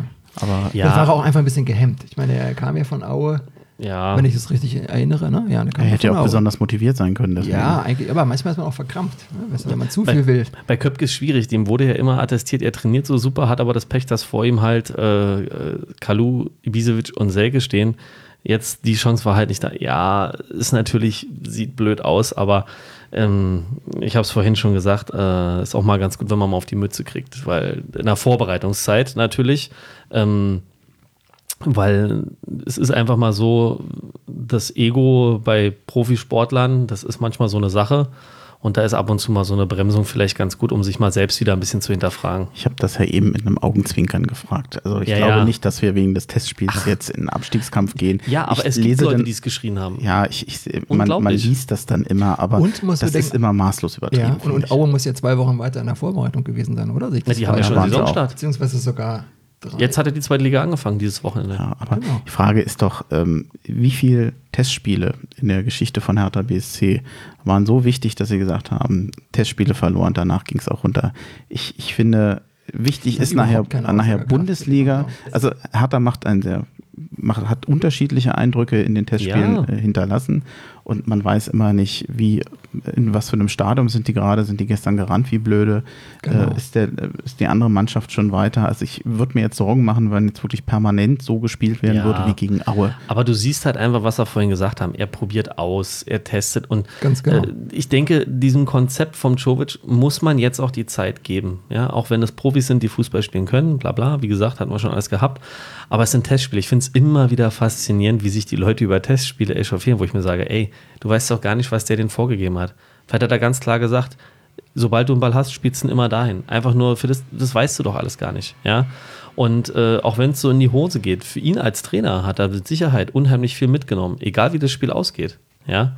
Und deshalb, ähm, die, ja, der, der, Trainer testet sich aus, der guckt sich die Na Spiele klar. an, die auf der Kippe stehen. Der, man sieht es ja auch in den taktischen Aufstellungen. Auch hier wurde wieder 4-4-2, 4-3-3, äh, auch in Karlsruhe wieder mit unterschiedlichen Aufstellungen. Also da merkt man schon, der Trainer probiert im ja. Moment noch aus. Natürlich. Deswegen finde ich das von der Einordnung her Testspiel. Punkt. Das ist, äh Was ich spannend finde, diese, diese Saisonvorbereitung, weiß nicht, wie ihr das seht, aber es sind doch relativ namhafte Gegner, die man, die man sich diesmal das hat er, das will er aber so. hat, oder? Das will er aber auch so. Weil unter Dada hatte ich schon oftmals so das Gefühl, man fängt erst, erst mit einer ganz unterklassigen Gegnern erstmal um das Selbstbewusstsein so ein bisschen äh, auch aufzubauen mm. in der Mannschaft und am Ende kommen etwas bessere Gegner. Aber dieses Jahr, also ich muss schon sagen, jetzt, also mit, jetzt mit Fenerbahce und dann genau. jetzt äh, mit dem FC Watford, das sind ja schon welche, die auf einem Niveau spielen, wo man sich äh, finden will. Ne? Nee, gegen, gegen, gegen West Ham. West Ham. Watford, Quatsch, das war Luke Bacchio. Ja, mein ja, Fehler. West, ja, West Ham. Gegen West Ham. Watford ist ja das, wo der Luke Bacchio Und dann spielen herkommt. sie noch in London gegen Crystal Palace, auch noch. Genau.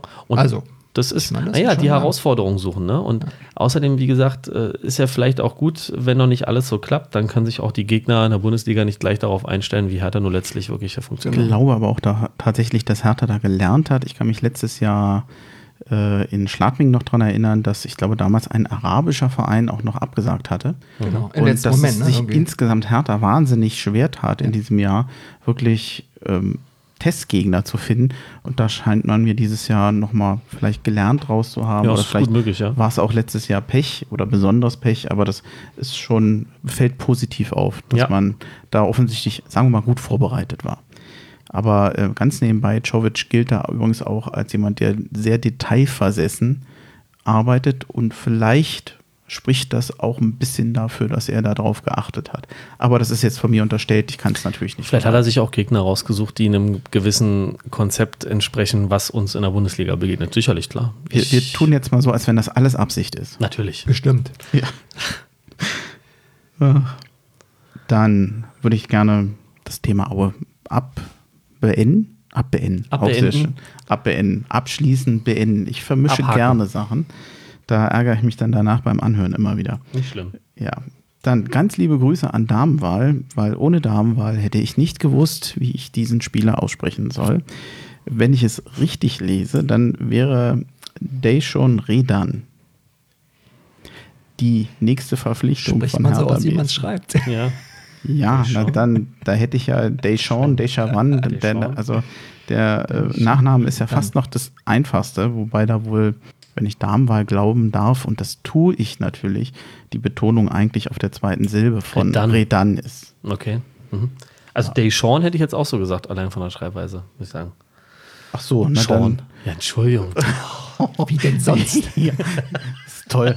Das ist wie bei, den, bei einem Quiz, wenn die Leute immer sagen, ach so, wenn die Antwort kommt, ach ja, nee, das habe ich gewusst. Sie haben es aber nicht hätte, gesagt. Hätte ich, hätte ich auch so gesagt. Ja. Am 18. Juli hat Hertha BSC ihn verpflichtet. Er ist 18 Jahre alt, kommt vom FC Chelsea. Ähm, es wird gemunkelt über eine Ablöse von 2,5 Millionen Euro, wobei in England durchaus auch höhere Summen genannt wurden und er hat einen Vertrag bis 2024. Er stammt eigentlich aus der Jugendakademie von Ajax Amsterdam und geht damit eigentlich so ein bisschen einen ähnlichen Weg wie Del Rosun, der ja auch aus Holland kam und dann über einen großen Verein in England, wo er sich aber nicht durchsetzt, zu Hertha kommt. Ähm, finde den Weg, den Hertha da geht, eigentlich ganz interessant und ganz clever. Ähm, zumal jetzt sein, muss ich noch, er hatte ja jetzt schon ein Spiel und da hat er auch ein Tor gemacht. Das Mhm, war korrekt, gegen ja. Fenerbahce. Genau. Da kommen wir noch gleich dazu. Ähm, soll man jetzt nicht überwerten. Er ist jetzt erstmal, glaube ich, für die U19 oder für die U23 geplant. Ja. Soll da Erfahrungen haben und dann irgendwann später wahrscheinlich auch mal zu den Profis dazu stoßen. Ich könnte mir wohl vorstellen, dass er vielleicht das ein oder andere Mal in der Saison auch im Kader ist und vielleicht auch eingewechselt wird. Mal gucken. Ja, ja. Ich glaube, Jovic hat auch irgendwas gesagt Tom, vom Thema Fitness. Da müsste er wohl noch so ein bisschen, glaube ich, an die anderen rankommen. Da sei noch was. Aber ich denke mal, mindestens als, als Einwechselspieler für die letzten, sagen wir mal, 10, 15 Minuten, wie auch immer der Spielverlauf ist, ist er sicherlich ein Mann. Ja, aber es hängt natürlich auch ein bisschen davon ab. Verletzen sich andere. Spiegelt halt So. wieder dieses Konzept, was Hertha fährt, nach und wo auch Hertha jetzt, sag ich mal, so einen gewissen Ruf auch mittlerweile hat, ja. Haben wir den, habe ich den Begriff Perspektivspieler schon genannt? Noch nicht 5 Euro wieder ins Dann, Phrasenschwein. oh, ist das schon eine Phrase? Mittlerweile ja. Perspektivspieler ist auch so Ich ein finde Wort. also, ich finde nur Grasfressen schlimm. Ist genau wie. ist genau wie, ist genau wie polyvalent. Ja, das ist auch schon. Brutal ist momentan auch ganz aktuell. Brutal. Hm? Brutal, gesagt, er ist- okay. hat sich brutal ins Spiel eingefügt. Brutal, ja. Ich weiß, Ich weiß nicht, ob das eine Phrase ist, das klingt einfach nur komisch. hat, hat Schwabic wohl benutzt, das Wort. Ich glaube, im Zusammenhang mit. Nee, dann finde ich's Theater. Ja. Okay. Ähm, ja, äh, was, was besonders ist, dass äh, auch andere Vereine, sagen wir mal große Vereine, zumindest im Falle von Dortmund, Leverkusen und Hoffenheim diesen Spieler wohl angeblich auch ganz gerne gehabt äh, hätten. Und wie du eben schon erwähnt hattest, ich glaube, Hertha hat da nicht nur einen guten Ruf, das gefällt mir richtig gut, Ja. dass Hertha sowas gelingt, weil man, weil es scheint sich einmal mehr rumgesprochen zu haben, dass Hertha ein guter Ausbildungsverein ist Ja, und zumal Einsatzzeiten gibt. Dilrosun und er sollen ja auch äh, Genau. Kumpels sein, ne? weil, Buddies, weil der ja. war ja auch bei Chelsea, der Dilrosun, ne? Und deswegen, Genau. man, die, man kennt sich ja aus der Ajax-Schule wahrscheinlich und alles und dann auch da.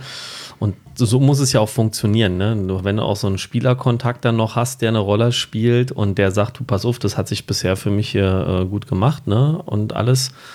Ich meine, es spricht ja auch für Dilrosun, der letztlich ja doch mit seiner Verletzung dazu kämpfen hatte, aber anscheinend ja doch ein positives Bild von Hertha weiter kommuniziert hat, dass jetzt so einer wie der Redan dann zu Hertha kommt. Ich bilde mir mal einfach ein, dass das alles gute Zeichen sind. Ja, also das ist, und ähm, ich finde, der Weg ist auch gut. Wie gesagt, ich wurde auch schon angesprochen, dass, äh, warum nimmt man nicht ein deutsches Talent, aber gut, jetzt haben sie den halt, sage ich mal, sich gescoutet, ja. Und dann müssen wir mal schauen, ja. Dann kam das, und das versuche ich jetzt mal kurz zu halten, Testspiel in Bochum. Es endete 1 zu 1. Hertha mit einer besseren Leistung als gegen Aue, wobei das auch nicht so schwer war, weil man gegen Aue auch wirklich nicht gut gespielt hat. Ich würde es gern kurz fassen. Köpke und Czovic haben mich auch dort wieder nicht überzeugt. Selke viele Chancen vergeben. Müssen wir jetzt nicht groß weiter besprechen. Es passte für mich so ein bisschen ins Bild. Umso überraschter war ich dann, als es nach Stegersbach ging.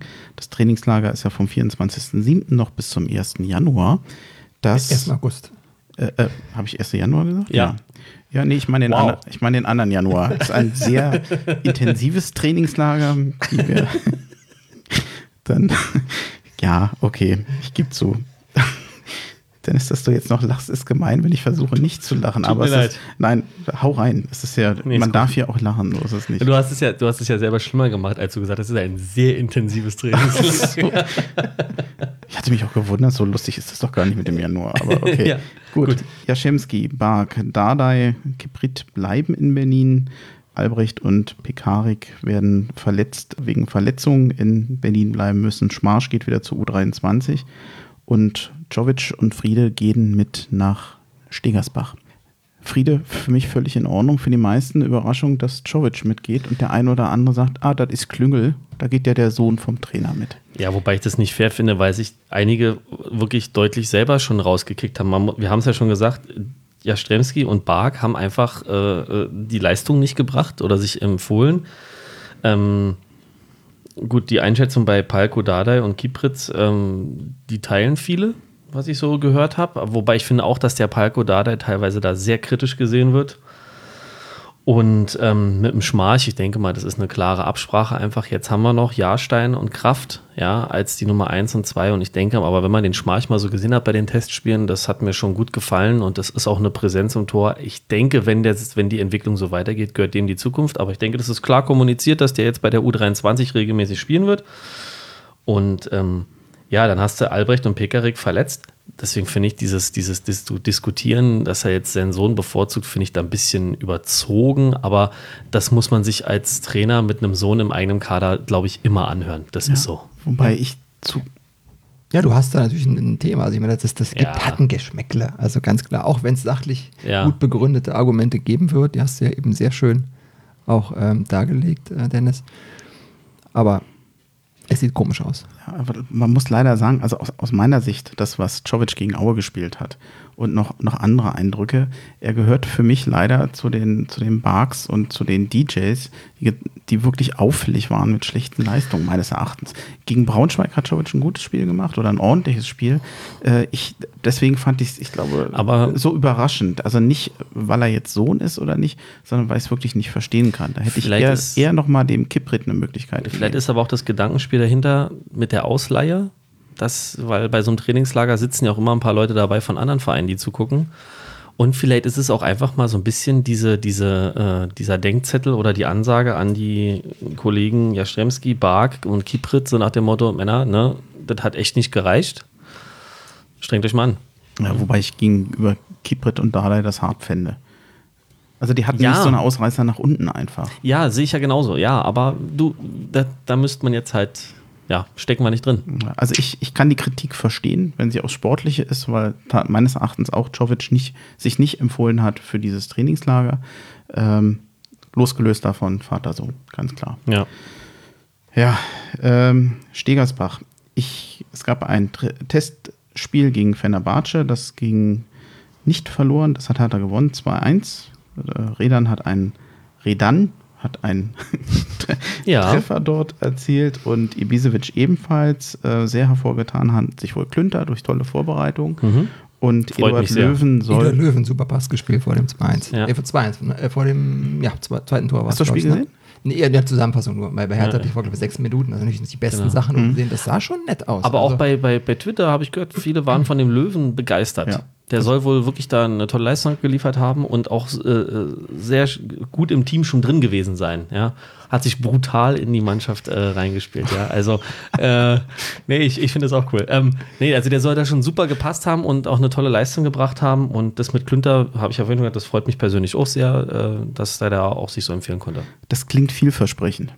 Ja, wir haben Alternativen. Das ist wichtig, glaube ich. Ich glaube, das ist wichtig, dass du, wenn du bei diesem Wettbewerb, es kommen Verletzungen, es kommen Leistungstiefs, wenn du dann erstmal diese Konkurrenz in der Mannschaft hast. Genau.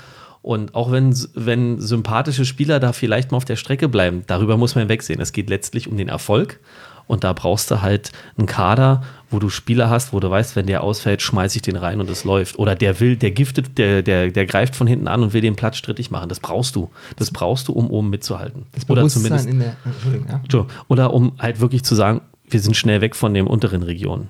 So, um mal jetzt bescheiden zu bleiben. Ich glaube, wichtig ist, du musst das Gefühl hinbekommen als, als, als Trainer, äh, Stab, äh, dass alle zur Mannschaft gehören, weißt du, auch mhm. die, die nicht auf dem Platz stehen, ja, und nicht nur, und die auch nicht mal auf der Bank sind, dass sie auch wichtig sind. Das ist, glaube ich, ein unheimlich das ist schwer. Schwere Aufgabe, aber wenn du das hinkriegst, dann ist es perfekt. Wenn du wirklich so einen Kader mit 22, 23 Profispielern so in der Balance hältst, dass auch die, die eben nicht auf der Bank sitzen können und nicht spielen können, immer noch das Gefühl haben, ich gehöre trotzdem mal zu und ich bin wichtig. Ich kann von heute auf morgen wieder dabei sein und dann werde ich sofort gebraucht.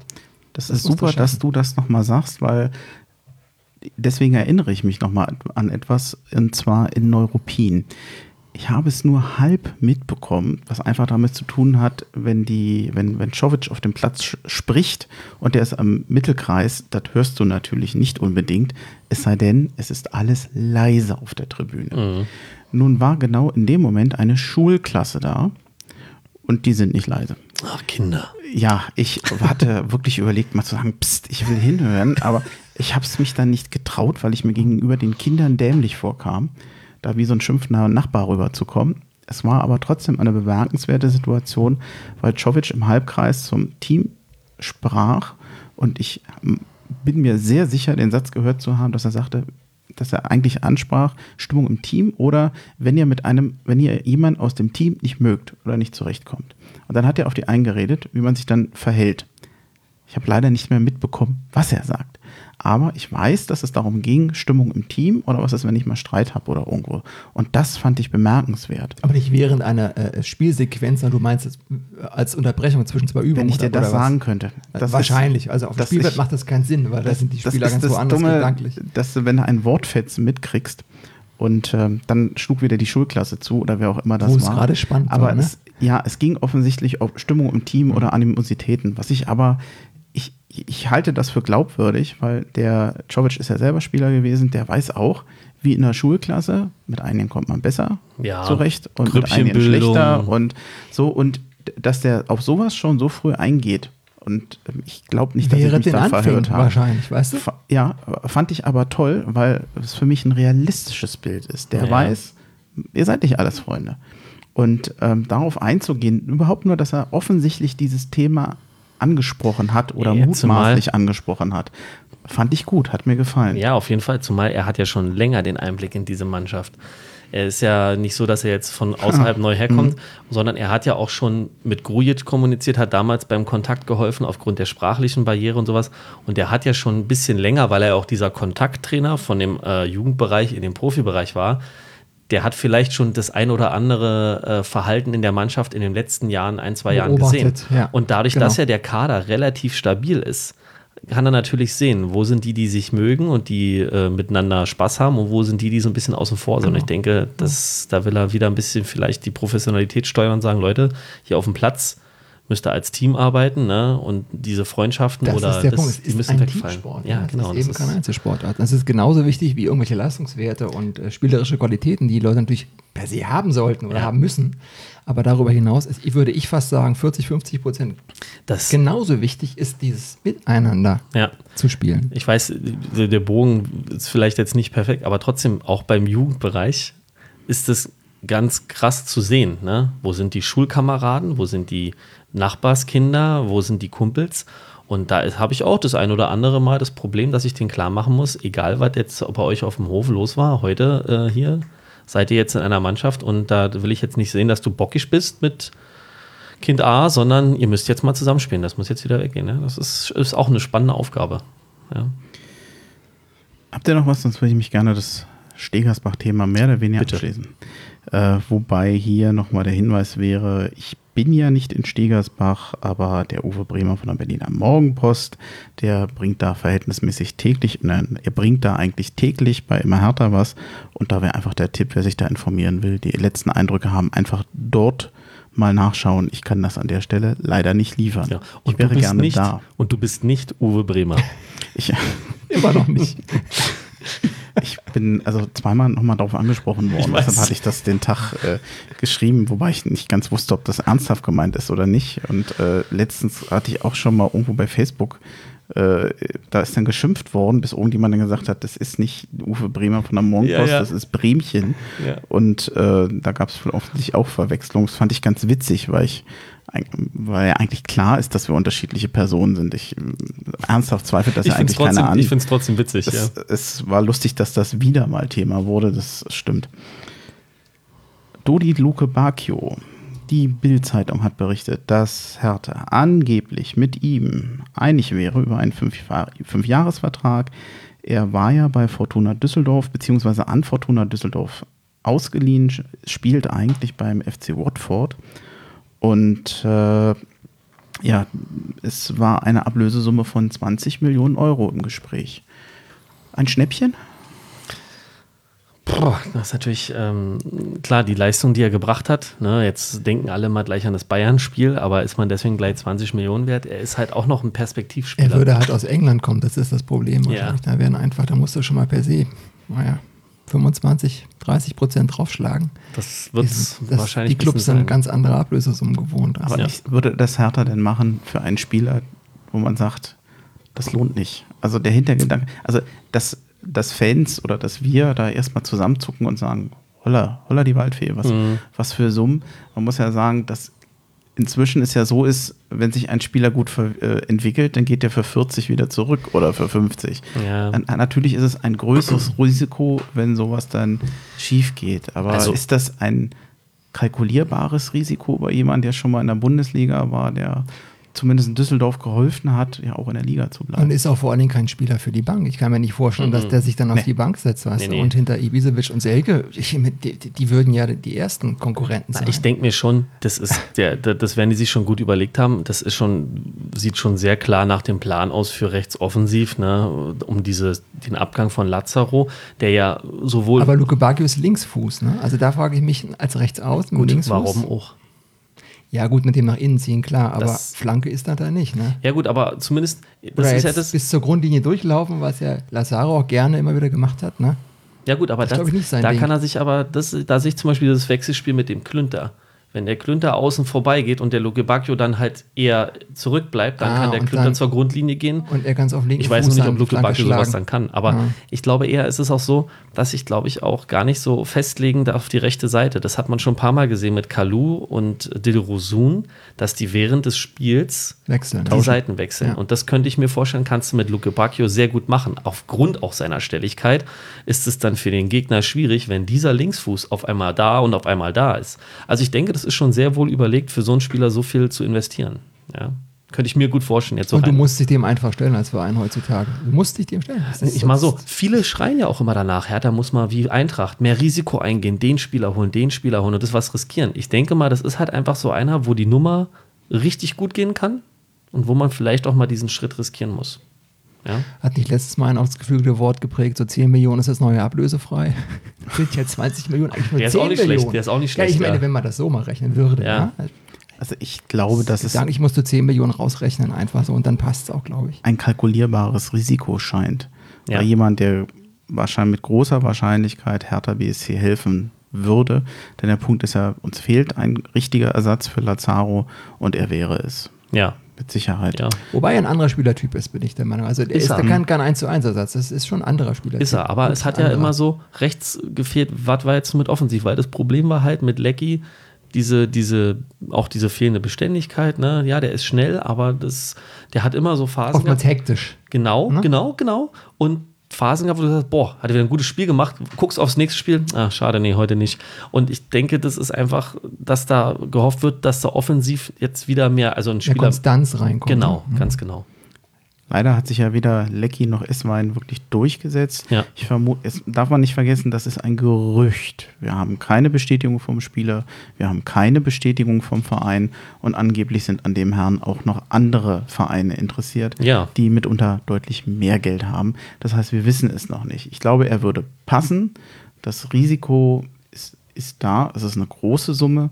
Ich glaube aber, dass Hertha sagen wir mal, noch nicht oder noch nicht in einem Bereich ist des Größenwahnsinns äh, mit dem neuen Investor, dass man sagt, wir geben, wir, wir schleudern das Geld jetzt. Das wirkt für mich wohl überlegt. Es ist ja jetzt wohl auch das Gerücht, dass die Eintracht ne, wohl dran ja. ist mit dem Jovic-Geld. Ne? Also man ganz auf die Dumme, wenn wir für einen ähnlichen Betrag Boateng holen würden, dann hätte ich so wesentlich größere Bedenken.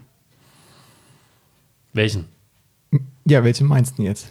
Den Kevin? Eigentlich oder? sowohl als auch. Das sind, sind ja, na gut Würdest du Jerome für die Bruder Abwehr holen? ja wohl nicht, nein. Nee, nicht mehr. Aber gut, wir sind nicht in der Situation, dass wir auf der Position dringend jemanden wie den Jerome brauchen. Würdest du Geld ausgeben für Spieler dieses Alters inzwischen? Ja, schon. Weil heutzutage ist es immer noch so, dass auch so einer gerade auf der Position von Jerome Boateng, finde ich, ähm, je nach Spielsystem kannst du auch noch so einen alten Spieler äh, gebrauchen. Also alt ist relativ. Es, also ja. das ist eh ein äußerst hypothetisches Szenario, über das wir da genau. gerade reden, weil das ja, ja. können wir uns nicht genau, leisten. Nee, das, das ist Gehalt definitiv schwierig. nicht. Und auch jetzt, ich auch diese, diese Kevin Prince-Diskussion, ne? ich habe jetzt auch hier mit Eintracht-Fans, Kollegen und sowas gesprochen, ist sehr interessant. Viele sagen, oh ja, hol ihn sofort zurück, ey, wird alles wieder super. Und ich kann auch welche sagen, nee, die Zeit bei der Eintracht für ihn ist vorbei. Das passiert nicht nochmal, was da passiert. Da sind wieder aufgewärmt, ne? Das ja, wieder aufgewärmte das Geschichten. Das, das, beim Rode sehe ich es ein, weil der Rode ist so einer, das ist halt so, ein, so eine Maschine ne? und äh, so, ein, so, ein, so, ein, so ein Laufwerk. Aber dieser Effekt von Kevin Prince Boateng in der Pokalsiegsaison, ich glaube auch, dass dem das nicht nochmal gelingt bei der Eintracht. Aber da, da scheiden Wobei sich sehr ich damals Geister. auch überrascht war, dass er da so eingeschlagen ist. Hätte ich niemals, ich dachte mir, oh Gott, das kann ja wirklich nicht so komplett in die Hose gehen. Also es ist wirklich, das ist faszinierend. Ja. Das ist so ein Spielertyp, wo sich wirklich das so polarisiert. Die einen sagen, ey, den musste holen, den muss auch härter holen, genau den brauchen wir. Und andere sagen, dass dieser Effekt, wie bei der Eintracht, das klappt nicht immer. Da hat einfach verdammt viel gepasst. Das muss man einfach mal so sagen. Die, die, die Figuren oder die Spieler, die zu dem Zeitpunkt bei der Eintracht waren, diese Mentalität, der Trainer, alles hat gepasst. Und das kannst du nicht einfach so aufwärmen, nur wenn er sagt, jetzt holen wir ihn wieder.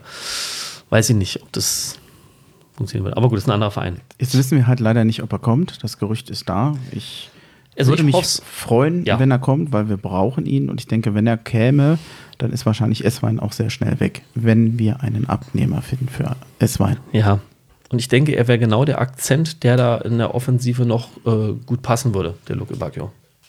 Ist es in Ordnung, wenn ich das Investorenthema noch ganz kurz anreiße? Mach. Wir hatten es eben, also ähm, wir, wir wissen, müssen jetzt gucken, ob dieser Spieler kommt. Wir hatten den Investor eben kurz genannt. Es gab zwischendurch eine hm, gewisse Unruhe, weil das Manager-Magazin mehr oder weniger davon ausging oder ähm, darüber berichtete, dass Hertha BSC oder dass äh, bei dem, dem, Unternehmen von Lars Windhorst oder durch, treibend durch den Herrn Windhorst Hertha an die Börse gehen soll, ähm, auf Betreiben eben dieses Investors. Und ich möchte es zumindest nochmal, ich hoffe, ihr tragt das mit, äh, mal ganz kurz zusammenfassen, dass meines Erachtens insgesamt das, was dort gesagt wurde oder behauptet wurde, über überhaupt das Thema Börsengang ganz sachlich gesehen meines Erachtens viel zu hoch gehangen wird und ähm, die Fans, also mehr Fans schreckt, als es meines Erachtens sachlich überhaupt zu begründen ist. Erstens kann der Herr Windhorst und sein Unternehmen einen Börsengang nicht bestimmen. Richtig. Ja. Ähm, es ist eine GmbH und Co. KG auf Aktien und das geht nicht ohne den Verein. Da entscheidet die Mehrheit und die hat der Herr Windhorst gar nicht und die würde er auch nicht bekommen. Also nach meinem Verständnis wegen schon 50 plus 1 gar nicht möglich. Ne? Dann kommt noch hinzu, ein solcher Börsengang hat er meistens eine Intention und er hat noch Folgen. Die Intention ist eigentlich meistens, dass ja eigentlich neues Eigenkapital beschafft werden soll. Das sehe ich hier einfach nicht, weil wir ja gerade einen Investor hatten, der Eigenkapital besorgt hat, beziehungsweise die Pflichten, die daraus entstehen, Dortmund ist ja bereits börsennotiert und die müssen die sogenannten Ad-Hoc-News, die müssen äh, sozusagen, ja, wie sagt man, börsenaufsichtlich oder was, wie, wie kann man das? werden, nennt man die, das, glaube ich. Ja, man muss, die sind letztendlich in der Pflicht, bestimmte Nachrichten, die für den äh, Aktienkurs relevant sein können. Da bin ich raus. Sorry. Ja. ja wir, wir, rufen dich wieder, wenn es in der Abwehr brennt. Alles klar. der war schön. Oh, boah, den hast du aber jetzt rausgehauen, du. Monate für geübt. Ja. ah, ja. Endlich konntest du mal bringen. Ne? Ja. länger drauf gewartet. Der Feuerwehrmann Hank war da jetzt. Ja, gut. Ja, also ähm, wo war ich stehen geblieben? Ähm, es gibt äh, Börsengang, das, äh, Börsengang, das Thema. Genau, Kosten, genau. Kosten Nachteile. Es gibt äh, hat, äh, hat neue Verpflichtungen. Und was ganz entscheidend ist, und das habe ich nirgends gefunden, es gibt die Rahmenbedingungen, die Hertha BSC mit diesem Investor getroffen hat. Das ist ja Eigenkapital, das ist unbegrenzt. Äh, theoretisch ist es möglich, dass sie diese Aktien mal verkaufen, aber unter welchen Bedingungen sie das dürfen. Sie müssen ja nicht an die Börse gehen, um die Aktien äh, weiterzugeben. Unter welchen Bedingungen das äh, überhaupt gemacht werden darf, wird hier überhaupt nicht beschrieben. Das heißt, ganz viele Informationen fehlen und ich finde, man äh, hantiert hier mit einem Begriff, man verschreckt die Fans, denn ich glaube, die möchten einen Börsengang nicht haben, als, als weiteren Schritt wieder zu einer, sagen wir mal, Kommerzialisierung. Das ist ja sowieso vieles Kommerz heute, machen wir uns da nichts vor. Aber ähm, ich glaube, das möchte kein Fan jetzt noch zusätzlich haben. Ich ich weiß nicht, ob ich das Entwarnung nennen soll, aber wenn es da sehr viele Sorgen gibt, ich würde die eigentlich ganz gerne ein wenig entkräften wollen, beziehungsweise ich würde diesen gesamten Artikel eigentlich gerne mal hinterfragen wollen. Also es gibt wenig Informationen und du hattest ja diesen Manager-Magazin-Artikel, wir haben uns den vorhin nochmal angeschaut, da steht eigentlich auch wenig Substanzielles drin, wenn man mal ehrlich ist, ja, das ist auch viel spekulativ. Ähm, es ist eh alles durch Vertraulichkeitserklärungen sowas gestellt, da darf auch keiner was rauslassen, da wird die Presse auch nicht rankommen an die Information, was wirklich in diesem Investorenvertrag, nenne ich ihn jetzt mal, wird da wahrscheinlich äh, heißen, äh, drinsteht. Das weiß man, wird man, werden wir nicht erfahren. Ja, es gibt schon ich komme jetzt aus der Finanzbranche, deswegen kenne ich das so ein bisschen. Es gibt schon viele Mischformen zwischen Fremdkapital und Eigenkapital. Es gibt auch Eigenkapital, was zwar Eigenkapital äh, namentlich so, so genannt wird, aber mhm. wo trotzdem gewisse, ich sag mal, Fremdkapital-ähnliche Verpflichtungen dran hängen für denjenigen, in die das Geld investiert worden ist. Aber es ist letztendlich aus aus gläubiger Sicht, also einer Bank beispielsweise, ist es nachrangiges Kapital. So. Und wenn der da 125 Millionen Euro oder was auch immer es im ersten Schritt gewesen sind, investiert hat, dann ist für ihn das Geld jetzt mal erstmal weg. Und es ist beim Verein. Und der Verein entscheidet jetzt darüber grundsätzlich, was damit zu tun ist. Ob jetzt Schulden abgelöst werden oder zum Teil Schulden abgelöst werden oder nicht. Oder äh, ob damit teilweise in Infrastruktur investiert wird, so wie Michael Breetz ja auch sagte, und oder Spieler äh, dazu gekauft werden oder in ein Regal reingegriffen wird, wo man sonst nicht hätte reingreifen können. Es ist eine Veränderung der Rahmenbedingungen, so hat er das, glaube ich, auch gesagt. Ähm, und äh, damit meint er letztendlich, es gibt mehr Spielraum schlicht und ergreifend. Ja. Aber es das heißt nicht, dass jetzt 125 Millionen Euro in den Kader fließen werden. Das ist ja, denke ich, klar. So. Und dass dieser Investor tatsächlich äh, eine schillernde Persönlichkeit ist, um es mal vorsichtig auszudrücken, das ist,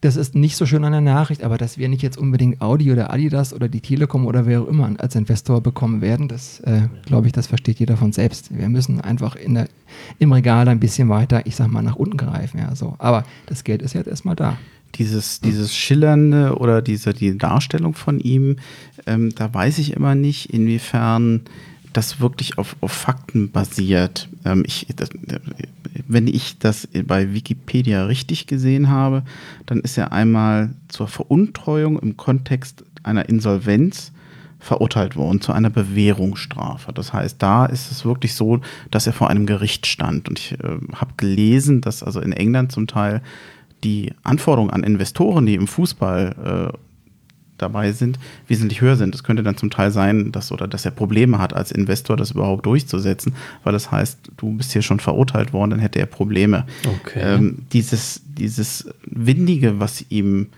sozusagen. der Name schon mal. Ich wollte gerade sagen, so windig. Wortspiel. Ja. Ist, hat, hat der denn jetzt nur ein Imageproblem oder ist wie, ja, gut, ich meine, werden Investoren grundsätzlich verteufelt? Also ich sage mal so, also als ich die Nachricht mhm.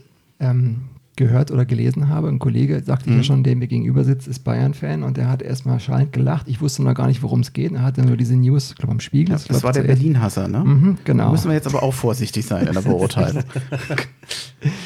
naja, wie dem sagen, wusste ich, oh, jetzt kommt was richtig Heftiges. Und dann hat er mir diesen Link geschickt von dem Artikel. Und da dachte ich auch die ersten zehn Minuten, ich musste erstmal erst mal zu mir. Nein, nicht dieser Name, weil der Name ist, wenn man in der Finanzbranche ist, schon bekannt. Bekannt ja, und negativ belegt. Ja, so. Dann habe ich aber mal nochmal in Ruhe drüber nachgedacht und mir überlegt, naja, letztendlich für ihn ist das Geld jetzt ja mal weg. Das ist natürlich die Frage, wo kam das Geld her? Das so Fragen kann man sich ja schon stellen. Ne? Die Quellen, das möchte man nicht unbedingt wissen, wer da alles hinter ihm wiederum als Investor ist. Nicht sein eigenes Geld. Hm, er verwaltet. Er hat auch ja. nur eingesammelt, hm. genau, und angelegt. Ich sehe jetzt eher mal die Chance als das Risiko. Ja, ich. Es ist halt auch so, aufgrund des Namens kann man sich natürlich auch drauf stürzen. Ne? Das sind natürlich auch Nachrichten, äh, ja, gut, das ist äh, gefundenes Fressen Ne? Boah, der Windhorst, ne? Und so, so nach dem Motto. Ich versuche, weil ich auch nicht so viel Ahnung davon habe, ich versuche mir zu sagen, gut, okay, warum sollen wir nicht mal Glück haben? ja, und vielleicht läuft es ja auch alles gut. Mein Gott, ich, das ist so wieder so, auch ein bisschen so typisch, ähm, so typisch deutsch, äh, zu sagen, oha, das, das ist, oh, das ist eine ganz gefährliche Nummer, ganz schlechte Nummer. Uh. Ja, also so immer dieses eher so in Richtung gehen, oh nee, du lass mal und es ist gefährlich und schlecht. Ich finde, es ist so ein bisschen typisch deutsch auch immer eher so diese negative Herangehensweise. Sagt dem Motto, ne, der, mein Lieblingsbeispiel ist immer, das hast du gar nicht so schlecht gemacht. Sag doch mal einfach, das hast du gut gemacht. Ja, und jetzt will ich einfach auch mal an die Sache angehen und sagen, ey, das ist ja mal ganz gut für uns. So, und schauen wir mal. Ja, muss ja nicht gleich wieder sagen, hm, wer weiß, ob das gut für uns ist. Oh, schwierig. KKR hatte ja auch einen ähnlichen Ruf. Ja. Das Thema Heuschrecke fiel ja sehr häufig. Genau. Und wir haben von KKR in den Jahren nichts gehört. Gar nichts. Das stimmt. Wir haben ja faktisch hier einen Austausch der äh, Senioren, Investoren. wieder, ein, ein, wieder verrannt geistig. ähm, bei KKR war es ja sehr angenehm, dass man von denen wenig gehört hat, bis mhm. nichts. Bei Windhorst hat man den Eindruck, es gab, glaube ich, mal irgendwie mit dem, dass, dass er Hertha als große Stadt sieht oder als, als Big City, äh, wie, wie andere Vereine. Das Manager-Magazin beruft sich ja, glaube ich, hier auch auf Leute in der Umgebung von Windhorst. Das waren jetzt zwei Fälle, die finde ich jetzt nicht dramatisch, aber auf Dauer hätte ich gesagt, das sollte jetzt dieses im Hintergrund bleiben als Investor wäre mir wesentlich lieber. Alleine schon, um einfach keine Aufmerksamkeit ja. zu, äh, zu, zu, zu bringen. Wie sagt man, Aufmerksamkeit zu erregen. Zu, erregen, danke. Mhm. Und da hoffe ich, dass wir da nicht dann mal so eine Art Herrn Kühne da im Hintergrund haben. Ja, ich glaube, der Vergleich ist nicht ganz gerecht. Nicht ganz aber oder so ähnlich wie der ich, bei 1860. Ich will nicht in die Richtung gehen. Oder ja. wie bei 1860 da ja. das Ding. Ne? Das war ja auch so eine Nummer. Ja, ich hoffe auch, dass er da eher äh, sich zurückhält. Aber gut, wie gesagt, jetzt ist es so, jetzt können wir es nur auf uns zukommen lassen. Ja, das ist, ja, ich hoffe, ich bin dabei, ich bleibe dabei, ich hoffe, dass es gut für uns läuft und dass man besonnen an die Sache rangeht, auch mit dem Geld und dann schauen wir mal. Wird eine lange Sendung heute. Macht nichts. Sag ich dir immer. Ja. ja. Aber heute wussten wir es ja vorher eigentlich auch. Ja. Letzter Punkt. Äh, ich würde gerne den Investor abschließen, falls das für euch in Ordnung ist. Nee, ist okay jetzt. Fazit der Vorbereitung. Äh, Hertha macht in den Vorbereitungsspielen einen gemischten Eindruck. Spiele wurden gewonnen, einzelne Spieler besser, andere schlechter. Es ist keine schlechte Vorbereitung. Für ein absolutes Fazit, das, das können wir sowieso jetzt noch nicht ziehen. Ja, nicht endgültig, nee. Ich denke, dass sich eine, dass äh, eine Art Stammformation zumindest andeutet. Wobei wir ja je nach Taktik wahrscheinlich auch nochmal eine unterschiedliche Aufstellung äh, hätten. Ich habe angeboten, dass ich davon ausgehe, dass ein Jahrstein im Tor steht, dass wir in der Innenverteidigung einen Stark und einen Boyata wahrscheinlich haben werden. Ich vermute, dass Boyata im Moment dem Rekik vorgezogen wird. Dann, äh, Wenn der Oberschenkel hält? Wenn der ja. muskuläre Probleme sind doch schon. Also schreibt zumindest die Bildzeitung. Ja, ja, sagen 50 Prozent genau. abzieht, klar, aber. Ja. Dann Klünter und, Klünter und äh, Platte in der Außenverteidigung, wie gesagt, bei einer Viererkette. Ich hatte notiert Grujic, Meier, Duda und äh, also Wobei, davor Kalu und Lecky und Ibisevic vorne. Ja. Und da kam gleich von euch der ein oder andere Spieler, den man dann natürlich auch noch sehen kann, der rein oder rausrutscht, je ja, klar. Taktik oder wenn man ihn besser sieht. Wer fehlt euch denn alles? Gut, also was viele gesagt haben, ist, wer es schwer haben wird, ist der Meier, weil auch der, von dem wird verlangt, dass er den nächsten Schritt macht und der Löwen ist ja da auch eine Konkurrenz. Aber ich denke, das ist auch gut für den Meier, weil so jung er ist und so stark er ist, war er natürlich auf seiner Position recht safe. Ja, und vielleicht ist auch gerade mal so ein bisschen Konkurrenzkampf auch für den Meier gut, ne? Und ähm, ja, Mittelstädt hast du ja auch gesagt, äh, der hat jetzt ein bisschen Rückstand, weil er länger Urlaub hatte, aber bei einer Variante mit, mit drei Innenverteidigern und so einen Außenspielern ist er für mich klar vor Platte, ja, für den Linksaußen. Jetzt mein letzter Eindruck so. Ja. Also ich sehe Lecky jetzt nicht unbedingt da so in der, in der ersten Formation, so wie du das vorgeschlagen hast. Ich würde da Del Rosso schon also, ganz gerne. Ja. ja. Also hätte ich, okay, er spielt jetzt eher auf links, Lecky ja eher, eher auf ja, die, die können rechts, drehen. Kann, wechseln. Ja links, rechts. Genau, das machen sie ja normalerweise auch so. Ähm, aber Del Rosso würde ich mir wünschen, ja. ja äh, dass, er, dass er jetzt so richtig einschlägt diese Saison. Das wäre klasse.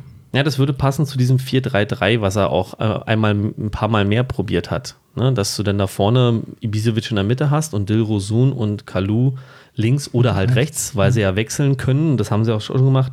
Äh, daneben. Das könnte ich mir auch gut vorstellen, ja. Und bei der Innenverteidigung, da siehst du Boyata vorne. Ich habe ihn jetzt nicht gesehen, du hast ihn ja schon mal gesehen, glaube ich. Ne? Beim, der ist 28, der ist ja, nicht geholt worden für die Bank.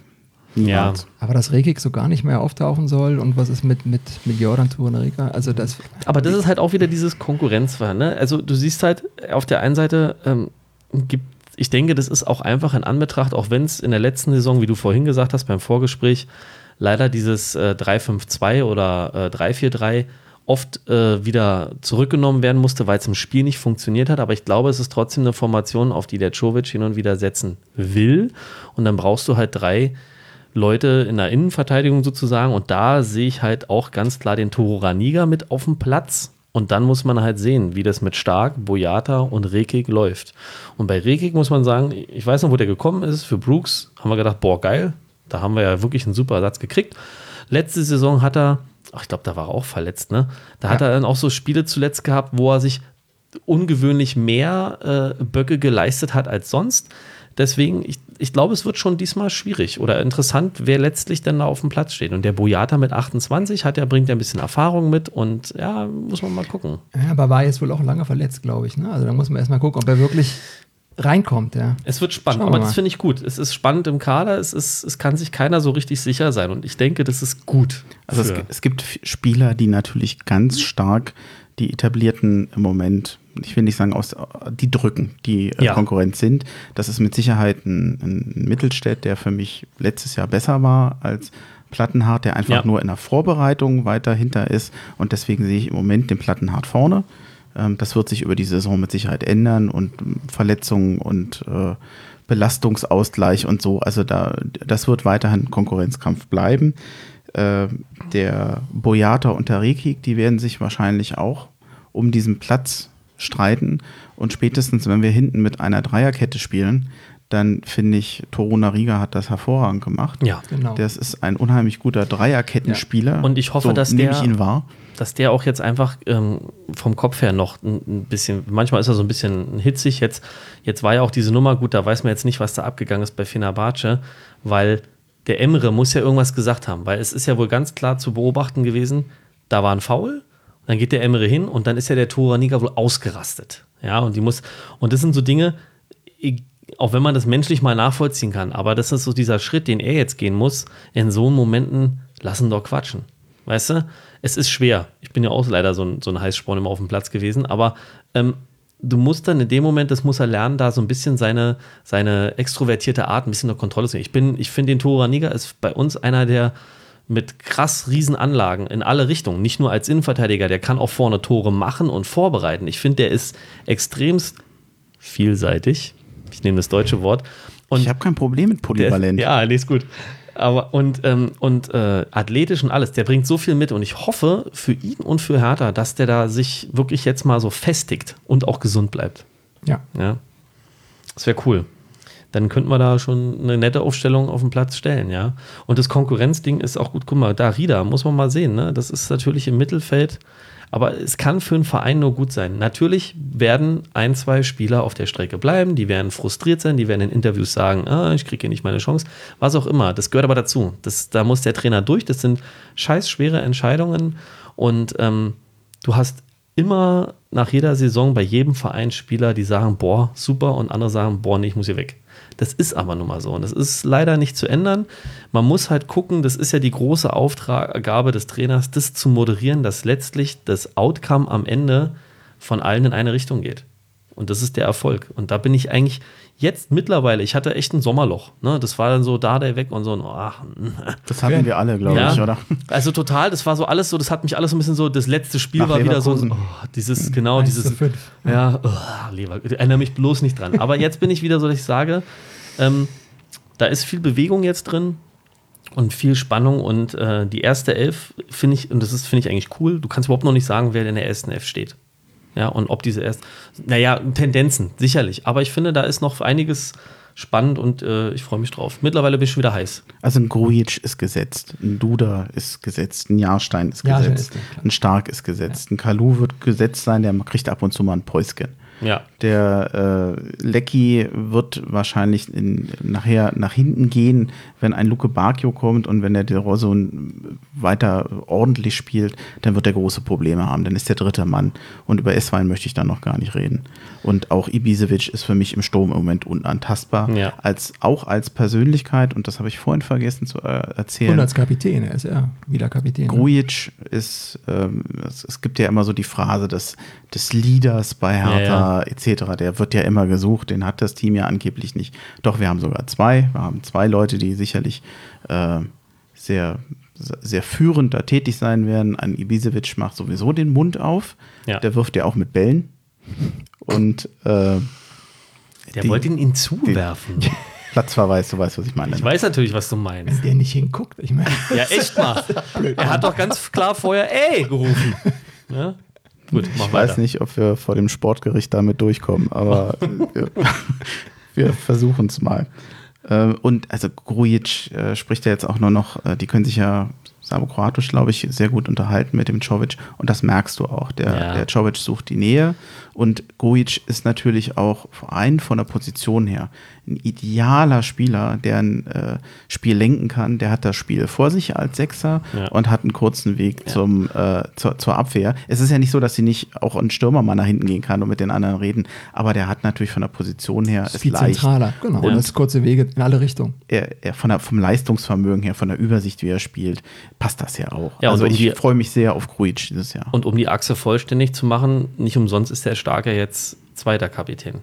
Ja, der muss halt in, von hinten heraus der Chef sein. Ja, das ist halt das, dass du letztlich diese Kette hast. Dass du ne? eine Achse quasi. Dass genau. du diese Achse hast, ne? dass du, dass du den Ansager, das brauchst du ja auch einfach. Du hast den Ansager von hinten heraus, das geht ins Mittelfeld über bis in den Stürmer, der die mitreißt. Und das ist, die Charaktere passen ja. Na, du brauchst, das fängt bei Jahrstein schon an. Wenn das fängt bei, genau, ja bei Jahr, so erstmal diesen ne? Rückhalt und auch diese, diesen einen, der auch spielerisch was kann. Dann brauchst du natürlich einen ruhigen Abwehrchef. Ne? Wenn der hektisch ist, ist, kannst du vergessen. Du brauchst einen ruhigen Abwehrchef. Und da finde ich, hat der stark das. Der muss sogar noch ein bisschen mehr aus sich rauskommen. Der muss mal mehr Gas geben. Dann hast du halt so einen Arbeiter und gleichzeitig aber auch Lenker wie den Grujic, so vom Charakter. Naja, und dann hast du vorne äh, die alte Drecksau, ja. Ja, das muss man mal so böse ja. sagen, der auch Leute richtig anpeitschen kann. Vom, vom Charakter her sind sie da, jetzt müssen sie es nur bringen. Ich habe noch gar nicht erzählt, was mich mit dem Grujic jetzt auch noch verbindet. Na bitte. Das gleiche wie mit Kalu letztes Jahr. Ihr seid zusammen Aufzug gefahren. Nein. Nein, ihr wart zusammen baden. Haben sie im Pool gesessen oder? Also, Habt ihr zusammen äh, Schnitzel gegessen? Äh, nee, das nicht. Das tun die zum Glück nicht. Aber ähm, es, in Neuruppin ist ja eine wunderschöne Therme angeschlossen. Also wir reden jetzt über Fußball, aber in erster Linie ist das ja für mich auch Urlaub. Und mit einem schönen Hallenbad und mit Sohlenwasser oder so einem Sohlenwasserbassin ja, ja. mit Blick auf den Neuruppiner See. Und das ist schon schön. Also ich freue mich ja auch über Urlaub, so ist es nicht. Und wenn du, die haben dann noch so eine Plastikgestelle in diesem Wasser, du kannst dich da hinlegen, dann fangen die Blubberbläschen von unten an und dann liegst du da. Worauf läuft es jetzt hinaus? Komm mal zum Punkt. ich wollte einfach nur sagen, dass es halt schön und entspannt war da. Also mein Gott, es war halt Urlaub und, ähm, und Coach war auch dabei. Ich hab der war auch entspannt, oder wie? Der war tatsächlich nach dem Training dann auch einmal da. Ich bin dann nachher, habe mich dann ein Stück weiter weggelegt und habe oh. dann da auch gechillt ist natürlich, na gut, der, der kam vom Training, der war wirklich kaputt, dem habe ich das auch gegönnt. Ja. Aber ich habe ja auch die ganze Zeit getwittert, ich war ja auch kaputt. Deine Finger völlig blutig. Das, die haben geglüht. geschrieben. Das ist doof, das alles zu twittern über Handy. Boah, also ich hätte gerne lieber eigentlich eine Tastatur. Das ich, ist nicht wirklich dankbar. Vor allem ja die Autokorrektur dachte, schreibt boah. immer was anderes, als was ich eigentlich wollte. Und äh, war ja, war ganz nett. Aber ich habe die Kerle sowieso in, in Ruhe gelassen. Bist natürlich ständig mit äh, irgendwo einem Spieler im äh, Fahrstuhl begegnet oder sonst irgendwo. Aber ähm, ich bin da, auch wenn er es nicht glaubt, tatsächlich zurückhaltend. Das ist ja Doch. auch irgendwo ein bisschen private Umgebung und da behandle ich die auch nicht anders als jeden anderen auch. Da sagt man guten Tag und auf Wiedersehen. Und falls sich mal was ergibt, dass man ins Gespräch kommt, wehre ich mich jetzt nicht dagegen, aber ich suche es auch nicht. Hm die sind froh, wenn die mal Ruhe haben. Ja, aber andererseits sage ich immer wieder, ja, verstehe ich auch, wenn die Ruhe haben wollen, aber sie machen nun mal etwas, wo sie so in der Öffentlichkeit stehen, da müssen sie auch damit leben können. Ich sage mal, das ist so ein Geben und Nehmen von beiden Seiten. Man muss als Fan oder als, ist ja auch nicht nur bei Fußball, sondern auch bei Schauspielern, also ich, muss man äh, als Fan akzeptieren, wenn die mal ihre Ruhe haben wollen aber die müssen genauso akzeptieren, sie sind nun mal berühmt. Sie geben ihre Persönlichkeit preis. Genau. und so. manche inszenieren sich ja auch sehr geschickt damit ne? und verdienen dafür auch ein Heidengeld. Ja, wobei, also die tun mir schon manchmal leid. Also dieses alle fünf Minuten, du hast gerade 90 Minuten gespielt, du bist total verschwitzt, kannst kaum noch laufen und dann kommt irgendeiner, wollen wir mal ein Foto machen. Das, also wenn ich vom Training kam, ich hatte nicht den Eindruck, hey, jetzt ein Foto ja. wäre geil. Ja, aber das gehört zum Profi-Dasein dazu. Ja, machen sie ja auch. Deswegen Wo, ja, ja. Wobei, ich, ich mache normalerweise keine Fotos mit den Spielern. Ich habe eins mit Czovic gemacht und hatte noch überlegt, Mensch, die armen Kerle, die machen immer, immer die gleichen Fotos.